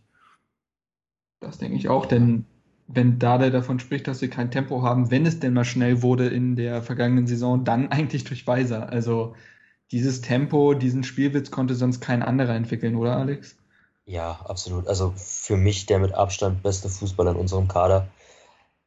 Ich gerate da regelrecht ins, ins Schwärmen, wenn ich, also geht ja auch gar nicht anders, wenn man, wenn man ihn auf dem Platz sieht und, und das so mit dem Rest unserer Spieler vergleicht, also da ist mir ja mit einem Darida und so weiter noch weitaus äh, mehr Qualität vorhanden, aber Weiser ist dann schon nochmal ein Spieler, der sich von den anderen deutlich abhebt und exemplarisch war eigentlich für mich so dieses Spiel gegen Dortmund, ähm, mhm. als er dann auch wieder nach längerer Verletzungspause eingewechselt wurde und man sofort gesehen hat, was für ein Ruck durch die Mannschaft geht oder auch gegen Leipzig sogar im Rückspiel äh, wurde plötzlich die ganze Mannschaft besser und das ist einmalig bei uns. Ja, das würde ich auch so sagen. Dementsprechend, wie gesagt, vier Tore und sechs Vorlagen in fast in quasi nur 20 Spielen. Äh, da spricht er dann auch eine klare Sprache. Ähm, also so wie er einen Kalun, einen Ibišević bedient hat, teilweise, das kann halt sonst kein anderer so. Dementsprechend hat der Mannschaft, wie ihr schon vollkommen richtig gesagt habt, sehr viel gefehlt. Ähm, und Dementsprechend kann man sagen, dass Weiser mit der wichtigste in dieser Mannschaft ist, wenn nicht der wichtigste. Das ist immer so ein bisschen schwierig, weil natürlich hast du einen Ibišević und einen äh, Darida und einen Jahrstein, die genauso dazugehören, aber wenn wir rein das rein spielerische und äh, vorlagengebende Element meinen, dann ist Weiser ja wirklich der Spieler. Und, und ganz ja. großer im Social Media auch auf jeden Fall. Das ist ja, also das ist ja wohl klar. Also da, das, das müssen wir schon gar nicht mehr erwähnen. Da bringt er ja konstante Leistung. Ey, ähm, so geil, seine Instagram-Stories aktuell mit der U-Nationalmannschaft. Das ist so witzig. Da, er filmt, er hat irgendwie ein Fenster zum Hof, wo der Basketballkopf spielt. Und er ist ja ein sehr Basketball-affiner äh, Typ so. Ja. Und er filmt dann immer seine Mannschaftskollegen, die dann so ein paar Bälle werfen. Und der filmt, er veröffentlicht dann immer nur die Stellen, wo sie halt irgendwie so ein Airball machen, also wo der Ball gar nicht den Ring berührt. Und dann sagt er immer, gut gemacht. und macht da irgendwelche komischen Hashtags rein. Alles ist immer zu witzig und äh, der geht doch immer irgendwie live und dann liegt er da irgendwie im Bett rum und quatscht irgendwas Dummes in die, Ka äh, in die, äh, in die Kamera und dann auf einmal kommt Sinan Kurt und schreibt irgendwas in den Chat und so. Es ist, ist echt einfach, muss man mal einfach reingeguckt haben. Ist irgendwie witzig. Das, das ist auf jeden Fall ein sehr lustiger Typ.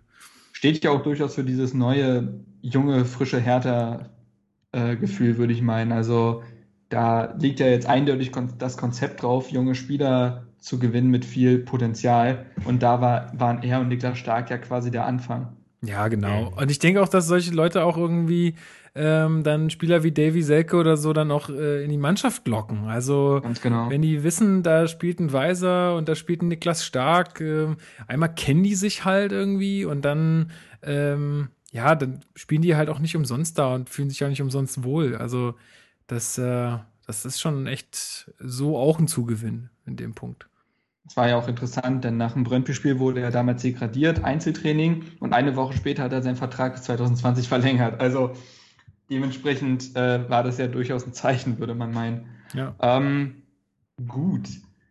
Dann sind wir jetzt mit der Verteidigung fertig und kommen ja quasi noch zum letzten Element des Defensivverbundes, wobei man ja immer sagt, ja, der, der Defensive fängt im Sturm an, aber rein positionell äh, endet das natürlich im defensiven Mittelfeld. Und dort haben wir ja einige Spieler. Ich würde mit Fabian Lustenberger beginnen. 19 Bundesligaspiele dieses Jahr gemacht. Leider mal wieder. Es ist etwas, was er wohl nie wieder so wirklich los wird. Durch eine Verletzung ausgebremst. Ich habe damals einen Artikel geschrieben, als es dann in seiner Verletzungsphase nicht so lief, woran das liegt, denn Lustenberger ist ein Spieler, der da, du merkst, dass er fehlt, wenn er erst, äh, also du merkst, was du an ihm hast, wenn er fehlt. Oder wie würdest du das sehen, Alex? Wie, wie würdest du seine Saison äh, beschreiben?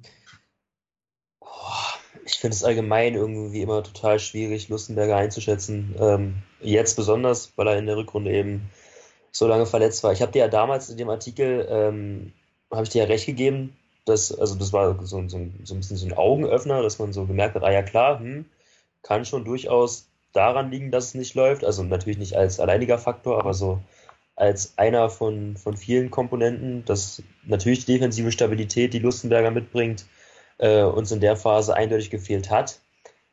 Ist dann immer ein bisschen spekulativ, ob es denn mit ihm tatsächlich besser geworden oder gewesen wäre, aber ich glaube, man, man kann schon sagen, dass uns da äh, etwas abgegangen ist. Ähm, trotzdem, ja, muss man halt festhalten, dass da die Stagnation auf jeden Fall augenscheinlich ist. Also der wird sich nicht mehr verbessern, äh, auch durch sein Alter gegeben. Und ähm, ja, dass sein Spiel eben sehr, naja, sehr einseitig ist. Also du hast da eben wenig spektakuläre Aktionen. Ähm, klar, er besitzt ein sehr gutes Stellungsspiel, aber ob das alleine so auf die nächsten Jahre gesehen reicht, weiß ich nicht, auch weil er, und das finde ich gerade in, in, dem Jahr jetzt sehr äh, offensichtlich nicht mehr schneller wird, eher we wesentlich langsamer. Mhm. Das ist mir gegen Schalke, glaube ich, war es, aufgefallen, wo er ähm, sich sehr komisch bewegt hat und äh, eigentlich die viel bessere Position zum Ball hatte als sein Gegenspieler und ja durch seine äh, Reaktions äh, ja, Langsamkeit dann ein Gegentor gefallen ist. ja, hm, was, was soll man zu Lustenberger groß sagen? Also war eben lange unser Kapitän, ist ein hervorragender ähm, Typ, auch ich glaube sehr wichtig, was so das Mannschaftsinterne angeht. Aber ob er uns auf dem Platz noch groß weiterhelfen kann, ja, möchte ich in Frage stellen. Also ja, es ist halt schwierig, also ich finde es auch ganz schwierig, jetzt so seine Leistung zu bewerten, weil ich einfach die erste Saisonhälfte nicht mehr so wahnsinnig äh, im Kopf habe. Ich weiß, dass, dass die auf jeden Fall sehr gut war von ihm. Ähm, aber ist alles, also alles richtig, was Alex sagt, finde ich. Ähm, ich denke, dass er uns halt in Zukunft einfach nur nur in Anführungsstrichen noch helfen kann, wenn es dann um solche Sachen geht wie wir spielen halt Europa League und dann ist äh, irgendwie Augsburg dran oder dann ist Mainz dran oder so. Mhm. Da denke ich, das sind einfach, das sind Einsatzzeiten, die er sich schnappen muss oder die, die, die ich ihm gönnen würde und die ich ihm auch absolut zutraue, dass er da einen guten Job macht. Aber ähm, jetzt mal, also wirklich jetzt Mainz und Augsburg will ich ja nicht zu nahe treten. Ja, ihr wisst, was ich damit meine. Ja. Ähm, ja, aber also auch ähnlich wie bei Pekarik, du kommst mit ihm jetzt wahrscheinlich nicht mehr weiter. Also das ist jetzt, es klingt auch böse, aber es ist halt so ein bisschen ein Auslaufmodell. So. Ne? Es klingt böse, ist gar nicht so böse gemeint, ähm, aber es ist jetzt halt nichts, womit man jetzt noch wahnsinnig ewig in die Zukunft gucken kann. Also mal alle, mal alle Verdienste da ausgeklammert, ne? Aber mhm. äh, es ist halt auch schwer zu bewerten. Es kann natürlich auch sein, dass er nächste Saison halt eine Wahnsinnssaison spielt. Es ist halt einfach durch seine lange Verletzung jetzt äh, ganz schwer zu sagen, wie er jetzt da zurückkommt. Und ähm, aber so ist jetzt zumindest mal mein Bauchgefühl. Ja, also ich, ich, will, ich will meins nochmal so ein bisschen relativieren. Ich wünsche ihm natürlich auch, dass er, dass er uns alle überrascht und ähm, wenn, wenn das funktioniert und er jetzt eine super Hinrunde spielt, dann bin ich äh, der Letzte, der, der äh, sich darüber ärgert. Also ich finde find, äh, Lustenberger gerade wegen seiner langen Vereinszugehörigkeit und auch wie er sich äh, ja auf und neben dem Platz verhält, finde ich den großartig und würde mir total wünschen, dass er uns äh, sportlich nächste Saison weiterbringt, aber ich glaube halt nicht so recht dran. Ja, ich weiß nicht. Also ich sehe es dann doch ein bisschen positiver. Dadurch, also ich habe den Artikel auch nicht ohne Grund geschrieben damals. Also da die, die, die Grundhaltung ist ja dementsprechend durchaus klar geworden. Ich glaube, dass Lustenberger etwas ins Spiel bringt, was man gar nicht so richtig greifen kann. Es ist diese, es ist diese Grundstabilität, es ist dieses ehrliche Arbeiten, ähm, was uns in besonders in Auswärtsspielen der Rückrunde, finde ich, extrem gefehlt hat. Ich glaube, mit Lustenberger hättest du Spiele gegen Mainz oder äh, oh, was hatten wir da noch für komische Spiele? Ja, alle. Alle, äh, so ungefähr. Du hätt, oder auch, ja genau, Gladbach ist auch ein gutes Beispiel, die wären so nicht gelaufen. Glaube ich einfach nicht. Also, wenn, wenn, wenn, wenn er etwas kann, dann ist es seine Defen, dein, sein Defensivbereich sauber halten, also durch Bälle abfangen. Der hat ein grandioses Stellungsspiel. Ähm, generell kann er eine Defensive sehr gut ordnen. Also der äh, alles um sich herum kann er sehr gut staffeln. Ähm, er fängt viele Bälle ab. Er hat eine unglaublich giftige, aber niemals wirklich unfaire Zweikampfweise. Also er zermürbt Gegenspieler auch. Ähm, ich habe damals ja auch die Statistik tatsächlich mal so ein bisschen, ich sage jetzt mal erfunden, aber dass äh, sehr wenig offensive Mittelfeldspieler gegen Hertha Tore machen, wenn Lustenberger auf dem Feld steht. Ja. Und das ist ja durchaus ein Beweis, dass er den anscheinend konstant auf den Sack geht. So, Distanztore gibt es unter Lustenberger auch quasi keine. Da ist Hertha dann eine der Top-Mannschaften, was das angeht. Als er nicht da war, haben wir gegen Köln, Hoffenheim, Gladbach, Mainz, äh, waren überall Distanztore dabei. Ähm, und ich finde, es sind schon Dinge, die auffallen. Und äh, schon in der letzten Saison als er dann äh, als Kapitän abgesetzt wurde, haben alle gesagt, ja, okay, das, das war's jetzt mit ihm. Dada war eben wahrscheinlich eh nie der Riesenfan von ihm. Zack, der steht gegen Hoffenheim auf dem Feld und danach die gesamte Hinrunde, weil er einfach so ein stabilisierender Faktor ist. Ähm, Freiburg ich, meinst du, oder? Was habe ich gesagt? Hoffenheim. Oh, sorry. Äh, ja, ich meinte natürlich Freiburg. Ähm, und deswegen traue ich ihm das absolut zu, dass in der nächsten Hinrunde, wenn er jetzt die gesamte Vor Sommervorbereitung mitmachen kann, äh, denn er steht ja jetzt wieder voll im Training, ähm, traue ich ihm das zu, wieder so ein Element zu sein.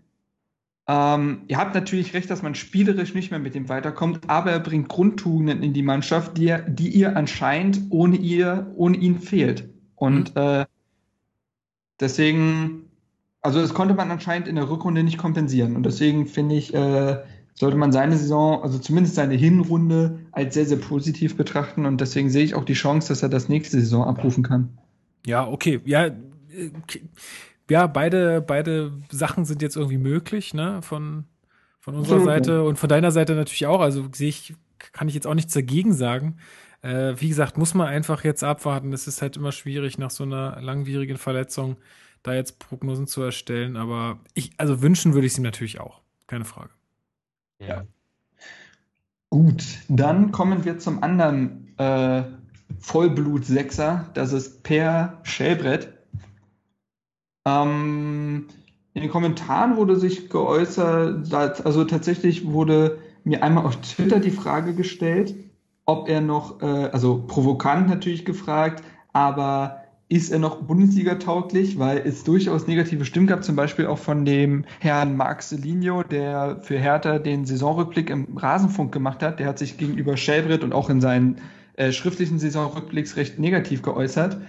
Ähm, und mir wurde geschrieben, ähm, Per Schellbrett. Er wird es nicht mehr schaffen, für Torgefälligkeit zu sorgen. Er wird es nicht mehr schaffen, aufzufallen und für Medienrummel zu sorgen. Aber er läuft und läuft und läuft. Und auch wenn es zum Ende hin und unser Sechserraum wieder mehr Platz für die Gegner angeboten hat, ist er einer, der, ist er immer einer, der 100 Prozent gibt. So. Jetzt habe ich viele Sachen gesagt. Ähm, Lukas, wie bewertest du denn seine Saison? War es Stagnation? War es ein Rückschritt? Äh, was ist dir aufgefallen? Ja, es, man sagt ja immer, bei so Sechsern ist es immer gut, wenn sie nicht auffallen. Das ähm, stimmt. Schwierig. Also ich würde auf keinen, also was man schon mal irgendwie ausschließen kann, ist, dass es jetzt irgendwie ein Fortschritt war mit ihm. Das ist leider so, dass, dass man das, also das kann ich jetzt nicht sagen, oder so ist zumindest mein Gefühl nicht. Ähm, ich würde sagen, ähnlich wie bei Langkamp, er hat halt seine Aufgaben und das, was man von ihm erwartet hat, sehr gut erfüllt äh, oder gut erfüllt. Ähm, aber darüber hinaus, ähm, also ich finde die Frage, ob er noch Bundesliga tauglich ist, natürlich provokant, hattest du ja gesagt. Aber ich denke, man kann schon noch die nächsten zwei Jahre mit ihm rechnen. So, das kann man mhm. sicherlich tun. Ähm, aber dann wird, also mehr wird's auch nicht mehr. Also ich glaube einfach, das trifft vielleicht ganz gut. Bei ihm wird's nicht mehr. Da, wo er ist, ist immer noch viel, aber mehr wird's nicht mehr. Alex? Ja, also ich finde schon, dass in den Fragen und in den Kommentaren zu Shelbrett viel Richtiges mitgeschwungen ist. Also ihm die Bundesliga-Tauglichkeit abzusprechen. Klar, ich weiß, die Frage war provokativ gemeint, aber das, also ich glaube, da sind wir uns einig, das ist Quatsch. Aber mein Eindruck war trotzdem, dass man ihm in diesem Jahr doch so ein bisschen das Alter vielleicht angemerkt hat. Also er war für mich nicht mehr so prägend, wie, ähm, wie es in der Vergangenheit war. Dann war eben wie bei Langkamp auch das Problem, dass er seinen äh, Totalausfall eben gleich zu Beginn der Saison beim Rückspiel in Brøndby hatte. Und ja, also er hat jetzt, weiß Gott, keine, keine schlechte ähm, Saison gespielt, aber ja, ich glaube auch, dass er sich damit abfinden ähm, muss, vielleicht nicht mehr der unumstrittene Stammspieler zu sein, der in den letzten Jahren war. Ja, ich glaube, das ist, das ist der Punkt. Ich glaube, und da habe ich auch auf Twitter viele Gedanken schon zu gehabt. Ich glaube, Spieler wie Langkamp, wie Pekarik, wie Schellbrett oder ein Kalu, das sind jetzt Spieler, die können der Mannschaft un, also natürlich weiterhelfen. Die Frage stellt sich nicht. Mhm aber sie dürfen keine unumstrittenen Stammspieler mehr sein. Denn in der vergangenen Saison war es so, egal wie Schäbe drauf war, er hat gespielt. So. Und das hat ihm, glaube ich, nicht gut getan. Er braucht auch mal eine Verschnaufspause und er muss sich auch mal, und er braucht wieder richtig ordentlichen äh, Konkurrenzkampf, denn ich glaube, Shelbrett ist eindeutig der Charakter, der solch, solch einen Konkurrenzkampf annimmt. Ähm, und dann, glaube ich, kann Shelbrett wieder durchaus eine bessere Form erreichen, als es jetzt vielleicht, also in der Rückrunde fand ich ihn tatsächlich dann nicht mehr, nicht mehr so wirklich gut. Und ich bin ja mhm. riesiger Shelbrett-Fan, also das muss ja schon was heißen, wenn ich das zugebe, aber in der Rückrunde konnte er dem Spiel eindeutig nicht mehr seinen Stempel aufdrücken, dann schwamm er oft so mit. Und das kann Shelbrett eigentlich besser. So. Und deswegen glaube ich, wenn ihr Konkurrenzkampf bekommt, wenn er nicht mehr jedes Spiel machen muss, dann wird er dieser Mannschaft wieder absolut helfen können. Ähm, aber wie Lukas auch schon richtig gesagt hat, er wird sich auch nicht mehr weiterentwickeln, denn man sieht ja schon, dass Shelbrett so eine gewisse spielerische Limitierung hat. Ähm, ja, und über seine Torgefahr brauchen wir ja nicht, brauchen wir nicht reden. Also, ja, genau. Ähm, hat ja übrigens noch, wenn Lukas sagt, zwei Jahre läuft das noch, der hat ja auch noch zwei Jahre Vertrag. Vielleicht wird es dann ja eine sehr saubere Trennung und er kann zurück nach Norwegen, denn das hat er immer gesagt, möchte er auf jeden Fall machen äh, dort nochmal ein Jährchen spielen oder so. Ähm, aber gut, das ist jetzt Zukunftsgeplänkel, da wollen wir uns nicht drauf, äh, drauf äh, festnageln. Dementsprechend ziehen wir weiter oder möchte noch jemand ein Schlussplädoyer zu Shelbrett halten? Ansonsten würde ich jetzt weiterziehen. Nee, aber was man, was okay. man nochmal sagen, sorry, was man nochmal sagen muss, äh, für die Mannschaft so charakterlich, persönlich auf jeden Fall super, super wichtig. Das ist klar, der Mann. Ja. Also das muss man einfach sagen, weil er einfach ein total guter Profi ist und ein sehr sympathischer Typ. So, jetzt dürfen wir weitermachen. Ja, ein Vorbild an Bodenständigkeit und Teamgeist. Ist ja auch wichtig für so junge Spieler. Ist also gerade wenn wir auch so viele junge Spieler jetzt haben, ist es ja auch immer wichtig, äh, auch solche Leute im Kader zu haben. Das darf man auch nicht vergessen. Ja, auch wenn sie jetzt nicht mehr dann so die, die spielerische Rolle spielen, ja. dann ist es trotzdem wichtig. So, jetzt das aber. Stimmt. So, ähm, wir haben jetzt über zwei äh, spielerisch durchaus limitierte Sechser gesprochen, über Lustenberger und Schellbrett. Ich würde jetzt zu dem quasi Gegenteil kommen, jemand, der spielerisch sehr viel drauf hat, aber bei den gewissen Grundtugenden noch, äh, ja, gewisse Sprünge machen muss, nämlich äh, die Liverpooler Leihgabe Allen. Ähm, in den letzten Tagen ist auch viel zu lesen. Jetzt gibt's wohl, dass äh, jetzt hat der Kicker berichtet, dass er unbedingt in Berlin bleiben will und deswegen Liverpool nachdenkt, ihn doch nochmal auszuleihen. Sie wollten ja jetzt äh, eine Einsatzgarantie äh, einbauen, sollte es zu einem weiteren Leihgeschäft kommen, woher er gesagt hat, äh, nö. Ja, mit Palter hat er sicherlich nicht. Das, also äh, Einsätze kommen über Leistung und das Anbieten im Training und das hat dann auch Allen zu leisten, besonders wenn jemand, wenn man jemanden wie Arne Meyer im Hintergrund hat.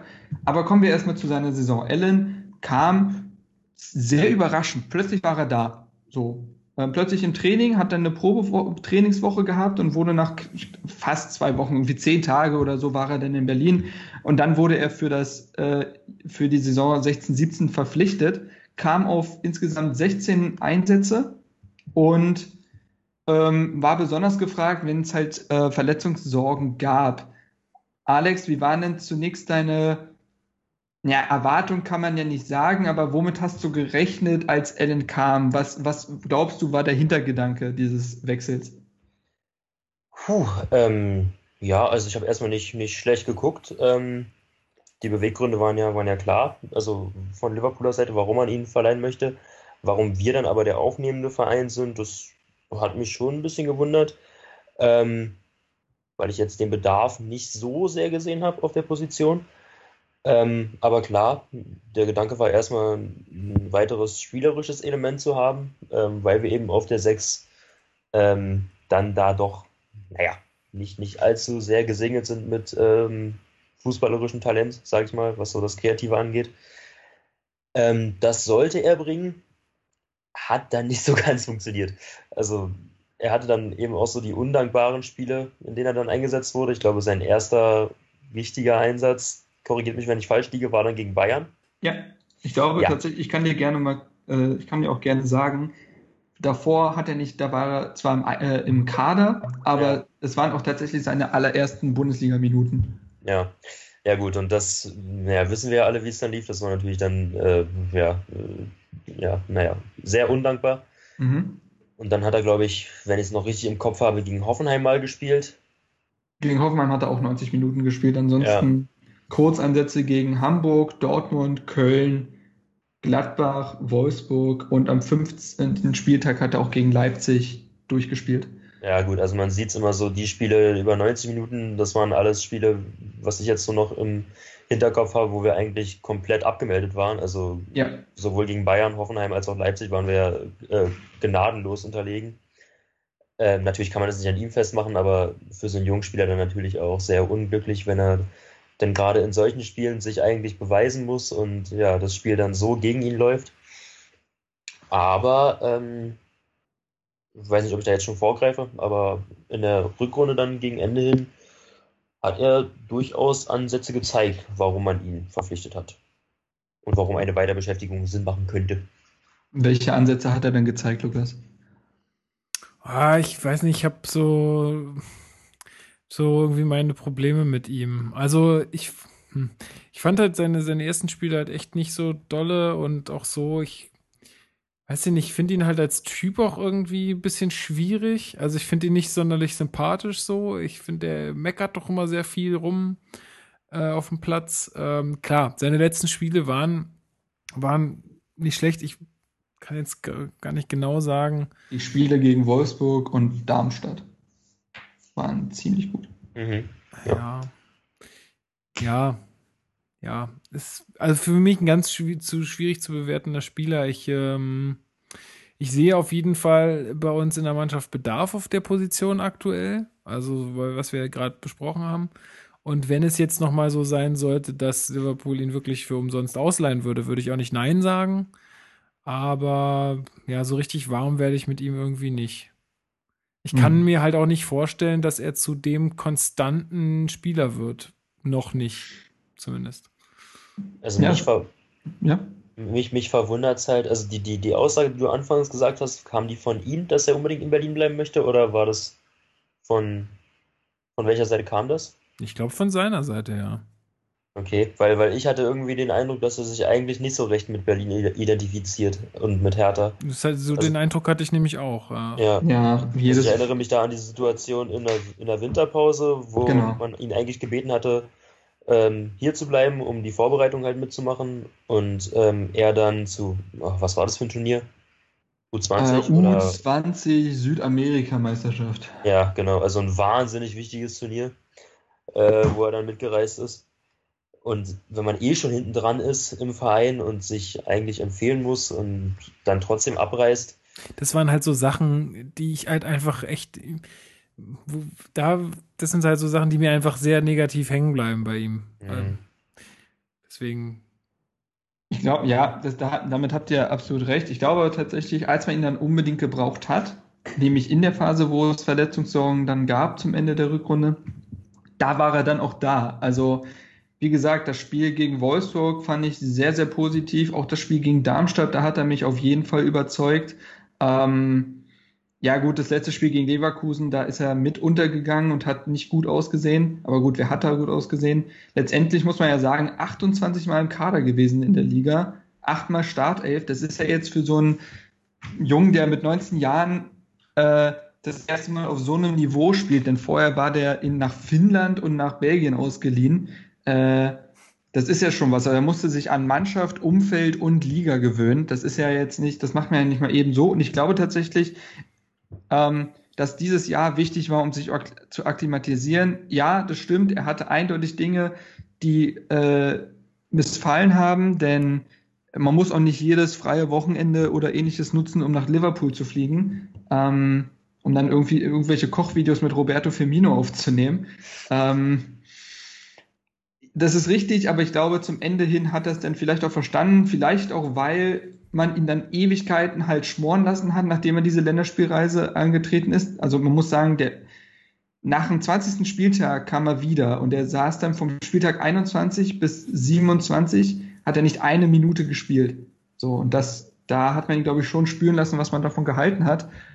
Und daraufhin wurden seine Leistungen deutlich besser. Ähm, und ich glaube, ein zweites Jahr, wo er jetzt eben all diese Anfang, Anfänge nicht mehr machen muss, könnte ihm bei Hertha extrem gut tun. Er kann in Liverpool nach wie vor nicht spielen, ne? Nein, er muss mhm. wieder aus, ausgeliehen werden. Ja.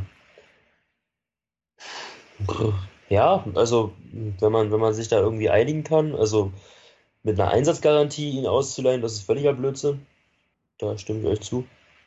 Aber wenn da beide Seiten irgendwie einen moderaten Weg finden, dann ja, würde jetzt für mich nichts gegen eine weitere Ausleihe sprechen. Ja, wie gesagt, ich finde ja spielerisch, also um jetzt auch mal auf seine Fähigkeiten einzugehen, denn ansonsten, ja, darüber haben wir noch nicht so viel gesprochen, hm, hat ein tolles Passspiel, also seine langen Bälle, Seitenverlagerungen sind sehr, sehr stark, generell auch dieses Auge dafür, also typisch brasilianisch hat er halt einen absoluten Spielwitz und das Auge für diesen äh, freien Mann hat sich dann auch zunehmend in den Zweikämpfen behaupten können. Das war, glaube ich, anfangs sein Problem. Und was seine große Schwäche ist, ist halt Stellungsspiel. Da muss er extrem dazulernen, weil in der Bundesliga einfach was ganz anderes gefordert ist. Besonders defensiv musst du dich viel besser, intelligenter bewegen. Das hat er noch gar nicht drauf. Aber das sind ja Sachen, an denen kann Dada meistens sehr, sehr gut arbeiten. Also Defensivverhalten und ähm, äh, Abläufe bringt er ja Spielern sehr gut bei. Also glaube ich schon, dass da die Chance besteht, dass er sich de deutlich verbessern kann. Denn das Spielerische geht ihm ja eindeutig nicht ab. Ja. Jo. Ja, gut, dann haben wir Ellen abgehandelt und sind gespannt, was da passiert. Ähm, gut, dann kommen wir zum äh, Wladimir Darida der ist ja nun mal, der wechselt ja zwischen 6, 8, 6er, 8er, 10er, wie, äh, weiß ich nicht was. Ähm, ist da also nicht unbedingt festgefahren, was seine Position angeht, aber wir gehen jetzt ja nach zentralem Mittelfeld und dann ist er natürlich dran. Diese Saison 25 Spiele gemacht, ähm, zwei Tore, zwei Vorlagen, also das sind jetzt nur die Ligadaten. Er hat dann noch äh, Europa League Quali gespielt und DFB-Pokal. Ähm, aber in der Liga 25 Einsätze, vier Torbeteiligungen. das erste Jahr gleich gegen seinen Ex-Verein gegen den SC Freiburg, dann noch ein Tor gegen Frankfurt, Vorlagen gegen Köln und Darmstadt. Ja, ähm, seine Saison war, glaube ich, durchaus dadurch gezeichnet, dass er ja von Spieltag 4 bis 11 durch einen Außenbandriss in Sprunggelenk ausgefallen ist und dann Ewigkeiten gebraucht hat, um seine Form wiederzufinden. Ähm, dementsprechend würde ich ja äh, von, einem, von einem Jahr der Stagnation reden, oder Alex? Ja, kann man, kann man so, glaube ich, konstatieren. Er hatte große Schwierigkeiten, nach der Verletzung wieder zurückzukommen und ähm, wieder an sein altes Niveau anzuknüpfen. Hatte natürlich auch allgemein damit zu tun, dass er dann in einer Phase wiederkam, wo es Hertha allgemein gerade sehr schwierig hatte. Also das war ja dann auch die Phase, wo Mitchell Weiser eben ähm, sehr lange ausgefallen ist und wo es dann spielerisch ja sowieso bergab ging und äh, dass das natürlich dann so einer äh, Rückfindungsphase zur alten Form nicht zuträglich ist, das ist glaube ich ja normal, aber ähm, ja, man hat es einfach gemerkt, dass, dass ihn das total aus dem Rhythmus gebracht hat und er da seine Zeit gebraucht hat, also das Spiel gegen Darmstadt bleibt mir dann noch so, mhm. ja, fast als einziges noch so sehr positiv in Erinnerung, ähm, jetzt aus der Rückrunde. Ja, die und, Spiele gegen Dortmund und Bayern, die Rückspiele waren tatsächlich auch ziemlich gut. Ähm, und, okay, stimmt, ja. sein, und er hatte einen sehr guten Kurzauftritt gegen äh, Wolfsburg im Hinspiel. Da wurde er halt, das war zwei Spieltage, nachdem er, also das war der zweite Spieltag, an dem er nach seiner Verletzung quasi zurückgekehrt ist, ähm, kam zur 60. Minute und war ein großer Bestandteil davon, dass man noch 3 zu 2 gewinnen konnte. Aber ja, die Spiele gegen Dortmund, Bayern und dann halt gegen Darmstadt waren auf jeden Fall positiv herauszuheben. Ja, ich, ich glaube, was man halt, oder was mein Eindruck ist, dass, ähm, ich weiß nicht, ob er das so sieht, aber ähm, ich finde, dass er auf der 6 wesentlich besser aufgehoben ist als ja, auf der 10. Absolut. Das, das konstatiere ich ja schon seit Ewigkeiten. Ja. Ähm, da finde ich ihn auch weitaus besser. Dieser berühmte Box-to-Box-Spieler, der vom eigenen Strafraum bis zum gegnerischen halt äh, arbeiten, marschieren, laufen, schießen und sonst was darf. Halt so eine Allzweckwaffe. Dafür ist er gemacht. Ja. Ja, also ich kann da gar nicht mehr so viel hinzufügen. Ähm, ich habe ihn halt letzte Saison deutlich positiver äh, in Erinnerung mhm. als in dieser. Das ist aber dem geschuldet, was du auch schon gesagt hast, dass er jetzt verletzt war und dann nicht in seine Form gefunden hat. Ähm, und weil ihr jetzt halt auch so oft sagt, ja, die Spieler sind positiv gegen Darmstadt aufgefallen. Gut, das war insgesamt einfach ein positiver äh, Tag, äh, so für die Mannschaft. Ja, aber er hat, er hat ihn schon sichtlich geformt. Er hat ja auch das 1 zu 0 vorbereitet. Mhm. Sicher. Ähm, Ganz sicher. Ähm, aber wie gesagt, da spielt halt auch viel zusammen, genauso wie auch viel zusammenspielt, wenn, wenn die Mannschaft halt schlecht spielt, dann sind es ja auch immer mehrere Leute da. Aber nichtsdestotrotz, ähm, bleibt es in positiver Erinnerung. Ähm, aber so viel kann ich nicht hinzufügen. Also ja, auch eher für mich ähm, ein Jahr der Stagnation. Ähm, allerdings vielleicht gar nicht mal so dem geschuldet, dass er jetzt nicht wollte oder nicht konnte, sondern dass er halt einfach, dass ihn diese Verletzung, die ja wirklich nun zu einem echt beschissensten Zeitpunkt kommt, ja, also und auch über so eine total beschissene Länge. Das ist so nach drei Spielen und dann ähm, ist man weg. Die, und dann kommt man kurz vor Ende der Rückrunde, naja, nicht ja, kurz vor, aber ja. so richtig kommt man erst kurz vor Ende der Rückrunde wieder. Also, das ist irgendwie ein ganz doofer Zeitpunkt. Hm. Das stimmt. Ja, ja, da hast du recht. Das war alles sehr unglücklich. Ich hoffe auch, also in den Kommentaren wurde auch gesagt, ja, der Stagnation und die Leute hoffen, dass er an seine Debütsaison anknüpfen kann. Ähm, und ich kann mir auch vorstellen, dadurch, dass wir jetzt offensiv ja durchaus was verpflichtet haben, dass er vielleicht eine Station weiter nach hinten rücken könnte und auf der 6 dann weitaus besser brillieren kann. Ähm, ich glaube, da werden wir, wir, wir machen ja den großen Taktik-Podcast noch, der soll ja auch bald kommen. Da werden wir auch nochmal drüber reden, aber es kann ja eigentlich auch keine Option sein, eine Doppel-6 aus Stark, Schellbrett, Lustenberger, je nachdem, zu formen, weil das ist spielerisch nun wirklich extrem limitiert. Und da könnte ich mir halt vorstellen, dass wenn du so einen Arbeiter hast, wie einen Lustenberger, einen Schellbrett, daneben einen Darida, das ist wirklich eine ideale Doppel-6, wie ich finde. Ja. Mhm. Na gut, dann Darida, wir machen einen Stempel drauf, Stagnation, aber natürlich ist die Luft nach oben da, denn darüber, darüber brauchen wir ja gar nicht diskutieren. Okay, wir rücken im zentralen Mittelfeld einfach eins weiter nach vorne ähm, und kommen dann zu den Außenspielern.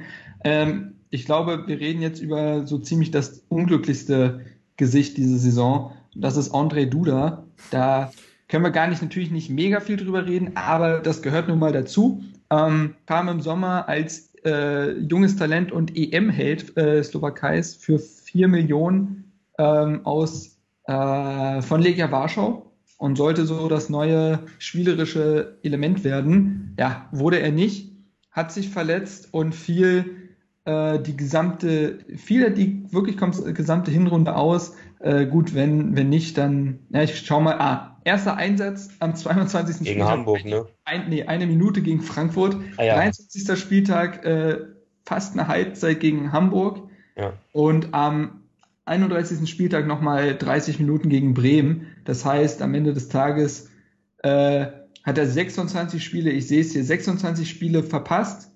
Ähm, achtmal stand er im Kader und wurde dreimal eingewechselt. Es ist also eine komplett verlorene Saison gewesen aufgrund seiner Verletzung. Ähm, gut, brauchen wir noch viel drüber erzählen, denn spielerisch kann man es ja, kann ja nicht bewerten. Nee, ist halt ein Neuzugang für die ja, Saison. Finde ich auch. Ja, genau. Sollte man so sehen. Und ich freue mich auch drauf. Also ich freue mich ja. wirklich richtig doll drauf, den mal ähm, in Aktion zu sehen und den mal mit einer kompletten Vorbereitung, unverletzt, ja, fit, mal richtig ähm, jetzt zu sehen. Und wie gesagt, für mich ist das jetzt halt irgendwie der vierte Neuzugang und damit halt, ja, bin ich sehr gespannt. Das, das Talent oder das Potenzial scheint ja äh, zweifellos da zu sein. Gut. Kommen wir zu einem Spieler, der hat durchaus viel gespielt, ist aber trotzdem äh, ja, besonders in, mit Hinsicht darauf, wo es wahrscheinlich hinführt, eines der unglücklicheren Gesichter der Saison, Valentin Stocker. 20 Einsätze in dieser Saison, 5 Tore, 3 Vorlagen ähm, und soll eventuell dieses Jahr noch, wenn Basel Geld auf den Tisch legt, den Verein verlassen. Findest du denn, Alex, dass die Saison das gerechtfertigt, dass man ihn vor Vertragsende noch abgeben möchte? Aber hallo. Ja, äh, was soll ich sagen? Das macht mich halt wirklich, wirklich traurig, weil ich mich damals sehr gefreut habe, ähm, als er kam und das ja auch zwischendurch sehr, sehr gut aussah und so, sogar ja auch in dieser Saison wieder zwischendurch sehr gut aussah, aber das sind dann halt immer so, ja, fünf, maximal sechs Spiele irgendwie. Ich kann es dir ganz genau sagen. Ich kann es dir ganz genau sagen. Dritter Spieltag, vorher nicht eine Minute gespielt, wurde ja. eingewechselt gegen Schalke, macht das Tor. Gut, dann genau. ein Spiel gegen den FC Bayern München, da wurde eingewechselt, passiert nichts, aber dann Vorlage gegen Frankfurt, Vorlage gegen Hamburg, Tor gegen Dortmund. Das heißt, das sind schon vier seiner insgesamt sieben Torbeteiligungen ja. äh, in der Saison. Gegen Pauli im Pokal war er dann noch, war er noch gut. Und ja. gut, dann hat er, dann hat er, dann hat er noch zwei Torbeteiligungen gegen Augsburg, aber da hat er auch kein gutes Spiel gemacht. Ja, das Tor gegen Leverkusen. Ja, geschenkt. Ähm, ja, das Problem bei Stocker ist halt, dass er wirklich so ein Hop- oder Topspieler ist. Also entweder er hat halt diese herausragenden Partien, wie äh, die, die du gerade aufgezählt hast, oder er ist halt ein Totalausfall. Also das war so mein Eindruck. Gerade in dieser Saison hat Stocker keine Spiele, wo er okay spielt, sondern nur Spiele, wo er total äh, daneben ist, mhm. neben der Spur ist, oder wo er das Spiel äh, ja, gefühlt im Alleingang entscheidet. Ja, er ist halt Aber auch wenn, so wenn diese Spiele dann eben nur fünf Spiele sind, dann reicht das nicht. Ja, er ist so, also das, was du ja sagst, ist ja einfach unkonstant. So, das ist einfach, er hat, also für mich in seiner ganzen Zeit von, er hatte klar, es gab auch mal Phasen, wo er richtig gut war und ich habe ihn ja auch oft erwähnt, wenn es mal ums Tor der Saison äh, ging oder so. Da hat er ja auch echt gute, ähm, gute Momente einfach gehabt. Äh, aber er ist einfach, ja, da ist einfach zu viel, da, ja, zu viel Sinuskurve drin irgendwie. Das ist einfach immer mal, mal, mal weh, also mal wirklich richtig mies, mal gut, aber nie so richtig, wie du sagst, dass man mal irgendwie so eine halbe Saison lang auf Stocker als Zehner irgendwie bauen kann, so. Das ja. passiert einfach nicht. Und das ist bis jetzt bei Hertha noch gar nicht vorgekommen und ja. Deswegen. Dazu, dazu kommt ja, dass er nun mal einfach nicht in das Stadia-System passt. Ähm, ich habe mittlerweile drei Riesenartikel zu Stocker geschrieben. Es ist, ich, ich bin auch fast froh, wenn es vorbei ist, weil ich kann mich auch nicht mehr mit diesem Spieler auseinandersetzen. Ich kann nicht noch mehr Spieler, nicht noch mehr Artikel schreiben. Es, es reicht. Ähm, vor allen Dingen sagen sie alles dasselbe aus. Ich finde, die Grundaussage der Artikel ist nämlich, wäre Dardai Trainer gewesen, bevor Stocker gekommen wäre, hätte er ihn niemals zu Hertha geholt. Es ist kein Spieler, der zu Dardais System passt. Ähm, die haben sich immer nur arrangiert, weil Verletzungssorgen vorlagen, weil Stocker dann plötzlich mal ein richtig gutes Spiel hatte, dann musste Dada ja quasi ihn ein paar Spiele spielen lassen und da zeigt er dann wieder diese furchtbare Inkonstanz. Ähm, Stocker ist Stocker ist pures Chaos. Stocker ähm, hat grausige Zweikampf- und Passwerte, also wirklich ganz schlimm, aber hat dann wieder diesen einen genialen Moment, wo er einen super Laufweg hat, ein super Auge hat, einen Elfmeter rausholt oder ähnliches. Genau diese Phase, Frankfurt, Hamburg, Dortmund hat das bewiesen. Ähm, aber gleichzeitig halt verschleppt der Angriffe, ist teilweise gar nicht zu sehen. Ähm, und einfach völlig unkontrolliert in seinem Spiel. Und das kann Dardai überhaupt nicht haben. Wenn du siehst, dass sonst ein Darida der Zehner spielt, der ja fast schon zu kontrolliert und brav für einen Zehner ist, dann siehst du ja durchaus, wo, wo die Richtung hingeht in seinem System. Und das hat nie gepasst. Es war immer nur ein sich arrangieren von beiden Seiten. Ja, also insofern gerne her mit dem Geld äh, und schade, ein, ich sag mal, irgendwie so ein ja, irgendwie keine, keine geglückte Beziehung zwischen Verein und Spieler. Ja. ja. Noch was anzufügen, resümieren als. Ja, ich, also was, was am eklatantesten so auffällt, ist halt und was beängstigend ist für einen äh, zentralen Offensivspieler, ist halt seine Passquote. Was, was der in der Offensive an Bällen verliert, boah, das kannst du halt nicht kompensieren. Ja. Ja, war auch in seinem Defensivverhalten ist übrigens ziemlich schlimm. Also ich erinnere mich an das Spiel gegen Gladbach, wo er den Benisch, der das Distanztor macht, aber mal mhm. sowas von ziehen lässt. Äh, da ist er auch nicht konsequent genug. Ja, ein schlampiges Genie, das in da das System halt nicht funktioniert. Ähm, sowas gab es ja auch schon mit einem Roy Behrens oder einem Tolga Cigerci. Also die hat ja ähnliches, ein ähnliches Schicksal getroffen. Ähm, gut. Dementsprechend, wir holen den Stempel, wir können das erstmal den Stempel quasi rausholen, würde ich meinen. Der Stempel abgeben oder behalten. Äh, ich würde mal jetzt für uns alle sprechen und sagen, abgeben, wenn möglich, nicht wahr? Ja. Ja. Denn man muss sagen, sein Vertrag läuft ja auch 2018 aus. Das ist also der letzte Sommer, wo man noch Geld kassieren für, Geld für ihn kassieren kann. Das ist, ja, das ist nun mal manchmal das traurige, kalte Geschäft, aber auch wir als, als Fans äh, sehen das dann natürlich auch so. Gut. Ähm, ich bin jetzt mal ganz ehrlich, wollen wir über Alexander Baumjohann sprechen oder wollen wir es, ich meine es jetzt wirklich ernst, auch gar nicht irgendwie jetzt gehässig gemeint oder so, aber er hat kein einziges Spiel gemacht, wollen wir es dabei belassen? Ich würde ganz ja. kurz mal aufs Klo gehen. Das ist in Ordnung. Dann reden ähm, Alex und ich in der Zeit nämlich über einen Spieler, der hat, der hat seine Zeit noch vor sich bei Hertha, nämlich Julius Kade. Okay, macht mal. Ähm, zu dem kann ich eh nicht so viel sagen. Ja, Bis gleich. Ich, ich auch nicht. Darf ich auch auf Toilette gehen? Nee, tschüss. Zudem ist ja auch nicht unglaublich viel zu sagen. Letztendlich muss man sagen, acht, achtmal im Kader gestanden und hat seine ersten zehn Minuten gegen Gladbach gesammelt. Das sah auch gar nicht so schlecht aus, hat seinen Profivertrag unterzeichnet und ist ja mit 17 Jahren schon in unserem Kader gewesen. Überleg mal, der ist ein 99er Jahrgang. Ähm, also der goldene 99er Jahrgang ist er ja. Ähm, glaubst du, ich weiß, es ist viel in die Glaskugel schauen, aber glaubst du, dass er seine Einsatzzeiten in der kommenden Saison erhöhen kann? Oder ist dafür die Konkurrenz zu groß?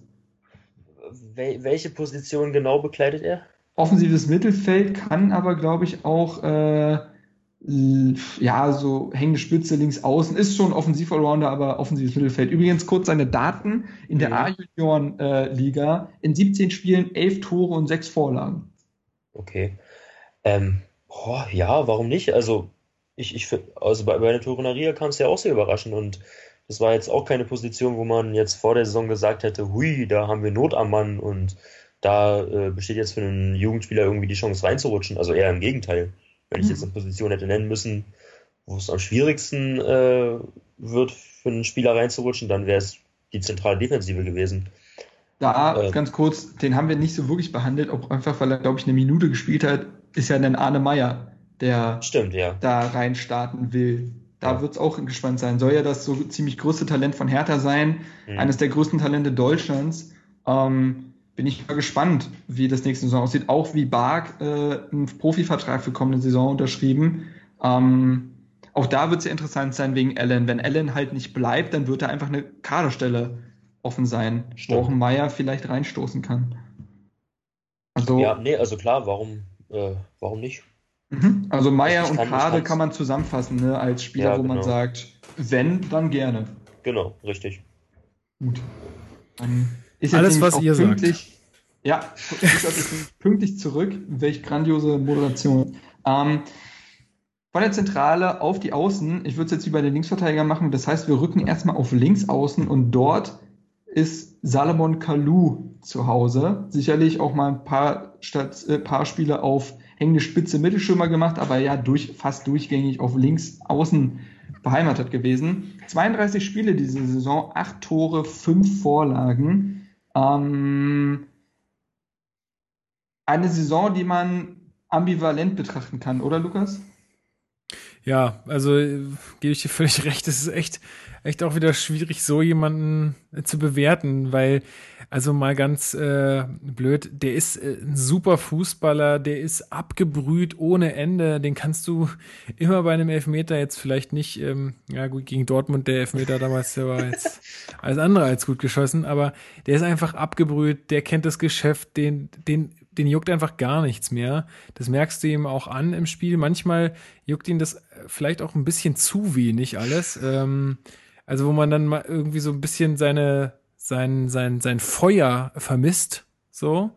Ähm, aber dennoch, ähm, ja, hm, schwierig zu sagen. Also gut, eine Weiterentwicklung war es auch auf jeden Fall nicht für ihn.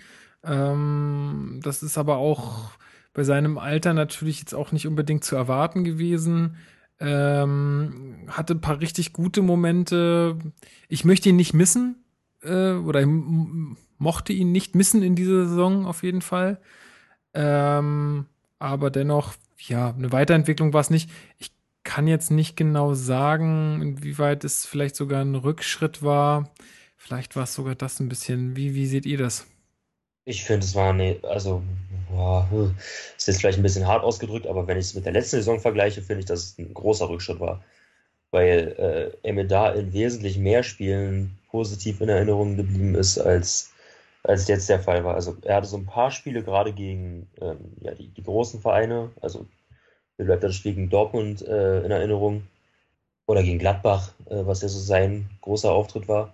Mhm. Äh, da hat er halt geglänzt, aber in, den, in dem Rest äh, der Spielen war er dann ja maximal Durchschnitt. Aber er ist und ja auch. Das ist halt, ist halt so schade, weil er ja so viel mehr kann. Ja, aber er ist ja auch äh, am Anfang der Saison, er ist ja nie, also er hat ja die ersten drei Spiele nicht mitgemacht, weil er hier Afrika Cup war, das oder nicht? Nee, was war denn da? Am Anfang der Saison nicht, das kann nicht sein. Was ohne war denn Einsatz da? im Kader, also er hat die, also die ersten drei Spiele hat er gefehlt, aber also na, ohne Einsatz im Kader. Äh, war dann nicht irgendein Turnier? Oder war Nein, das was war ohne Einsatz im Kader? Oh, das gibt's ja jetzt Jawoll, hallo. Wir gehen mal hin. Na los. Flipp mal weiter, Sekunde. Hat er, sich, hat, hat er, sich, jetzt ausgemacht? Weiß ja, ich nicht. Ich glaube, er hat sich leider auf Stumm gestellt. Na gut, dann schmeißen wir das jetzt hier weiter. Ähm, ja, keine Ahnung, was heißt denn ohne Einsatz im Kader? Heißt es. Äh, Na, dass er auf der Bank saß und nicht eingewechselt wurde. Nee. So? Ach so. Na, er hey, war im ja, Kader, nein. aber wurde nicht eingesetzt. Ah, okay, echt, ja? Ja. Ach. Aber ich weiß gerade ehrlich nee. gesagt nicht warum. Also der, aber der Afrika heißt es nicht, der dass, der, der nicht, der dass er nicht im Kader stand? nee, wenn er ohne Einsatz im Kader war, dann heißt es ja, dass er im Kader war, aber nicht zum Einsatz kam. Okay. Na, oder er hat keinen Einsatz im Kader. Na, ist egal. Nee, okay. nee, nee. Ja, weiß ich nicht. Nee, nee. Was steht denn da, wenn man, wenn man gar also nicht im Kader steht er halt war? nicht im Kader. Okay. Mhm. Ja, gut, dann ist er halt nicht eingesetzt worden in den ersten Spielen, aber warum nicht? Verstehe ich nicht so richtig. Dann hat er hier Rückenproble Pro äh, Rückenprobleme gehabt. Ähm, na, also für, für, mich ist er nicht gut in die Saison gestartet irgendwie. Schon gleich. Ähm, also insofern, oh, ich kann mich daran so schwer erinnern, ey. Ich weiß es gerade auch nicht mehr. Keine Ahnung. Aber was also, ist los? Ihr braucht, ihr braucht Fakten, ihr braucht Informationen. Ich ja, wieso, wieso hat er am Anfang nicht gespielt? Bitte? Wieso hat er am Anfang nicht gespielt? Und welche Pizza hast du bekommen? nee, tatsächlich. Ich, äh, ist ganz süß. Mein kleiner Bruder, der ist acht, der hat angerufen, um gute Nacht zu sagen, weil ich studiere in oh. Greifswald und er ist jetzt in Berlin und geht gerade ins Bett und deswegen ah, nochmal anrufen. Schöne Grüße. Mhm. Hört er unseren ähm, Podcast? Ähm, nee. Zum Einschlafen. Früh, das ist bestimmt ja. gut. Bestimmt. Ähm, Jetzt weiß er auch, dass man von links nach rechts liest. Das weiß er sowieso schon die, lange. Die drei Fragezeichen, wenn es darum geht, äh, warum Kalu nicht gespielt hat. äh, ich weiß es nicht. Keine Ahnung. Ich glaube, ist er nicht sogar. Hm. Nee, ich kann es ich kann's auch nicht sagen. Da müsste ich jetzt spekulieren. Ist ja auch, ja, ist ja auch, glaube ich, gar nicht so wichtig. Äh, ich glaube, der hat ja auch Ewigkeiten nicht getroffen, bevor der ähm, gegen Gladbach einen Dreierpack gemacht hatte. Ja. Äh, und zwischendurch ist er auf jeden Fall, also gegen Bayern, Frankfurt und HSV ist er gegen, wegen Rückenproblem ausgefallen. Also er hat die ersten ein, zwei, naja, er hat Spiele ewig gespielt. Ja, er hat nicht ewig nicht getroffen. Äh, er hat zwei Spiele nicht getroffen, in denen er eingesetzt wurde, ja. Und dann hat Nein, er den Dreier. auch davor, in ach der so, da, Vorsaison. ach, davor wurde noch. mitgerechnet. Okay, mm, okay. Ja, ja. Ähm, genau, aber ja. Äh, also spät in die Saison eingestiegen, aber dann mit Karacho so ungefähr. Ähm, wie, weit, wie weit seid ihr jetzt gekommen? Ich war jetzt gerade dementsprechend. Ich habe nur gesagt, dass er halt schwierig irgendwie in diese Saison gekommen ist anscheinend. Aber mir fällt es auch echt schwer, das zu bewerten, weil es, ist, es könnte halt echt sein, dass, dass man ohne ihn dann auch doch was vermissen würde. Also, hm. Hm, hm. schwierig. Ja, also, also tatsächlich muss man ja sagen, dass seine Torbeteiligungsquote jetzt alles andere als schlecht ist. Ähm, aber wie Alex ja, glaube ich, schon am Anfang gesagt hat, gab es halt auch viele Totalausfälle äh, als Spiele. Und das wurden, das waren einfach zu viele und weitaus mehr als in der vergangenen Saison, ähm, wo er einfach komplett abgemeldet war, lustlos wirkte, energielos.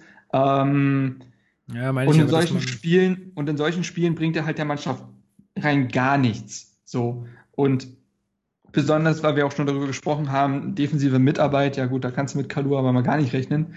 ähm, ja, das ist einfach so. Ihm geht jetzt auch mittlerweile die Schnelligkeit halt flöten und ähm, ja, ich glaube, ich habe es ja schon gesagt. Kalu ist wie Schäbret und Co. ein Spieler, der der Mannschaft auf jeden Fall weiterhelfen kann, besonders jetzt mit der Erfahrung Europa League. Also welcher Spiel, also gibt ja wohl kaum Spieler in der Bundesliga, die international erfahrener sind und Mhm. jetzt die vielleicht nicht beim SC Bayern kicken. Ähm, da wird er, glaube ich, extrem wichtig sein. Und der kennt ja auch Rotation, also äh, Rotation, ich meine, der kennt auch englische Wochen und diese Dreifachbelastung.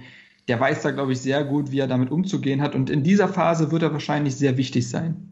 Ähm, und dann darf er auch gerne mal nur von der Bank kommen oder auch mal ein Spiel auf der Bank sitzen, denn wir verpflichten ja jetzt gerade auch munter Offensivspieler. Da kommt ein Code auch zurück, äh, ein Duda kommt zurück. Ich glaube, da wird es zwangsläufig dazu kommen, dass er auch mal auf der Bank sitzt und das wird ihm, glaube ich, sehr, sehr gut tun. Mhm. Ja. Sehr gut. Ähm, ich muss mal gucken, Kalus Vertrag, wann läuft der eigentlich aus? Das ist eigentlich auch mal ja, interessant. der hat doch jetzt verlängert. Das ist Äh, 2020. 20? Mhm. Ja, ich glaube auch. 30.06.2020. Ja. Ja, hallo.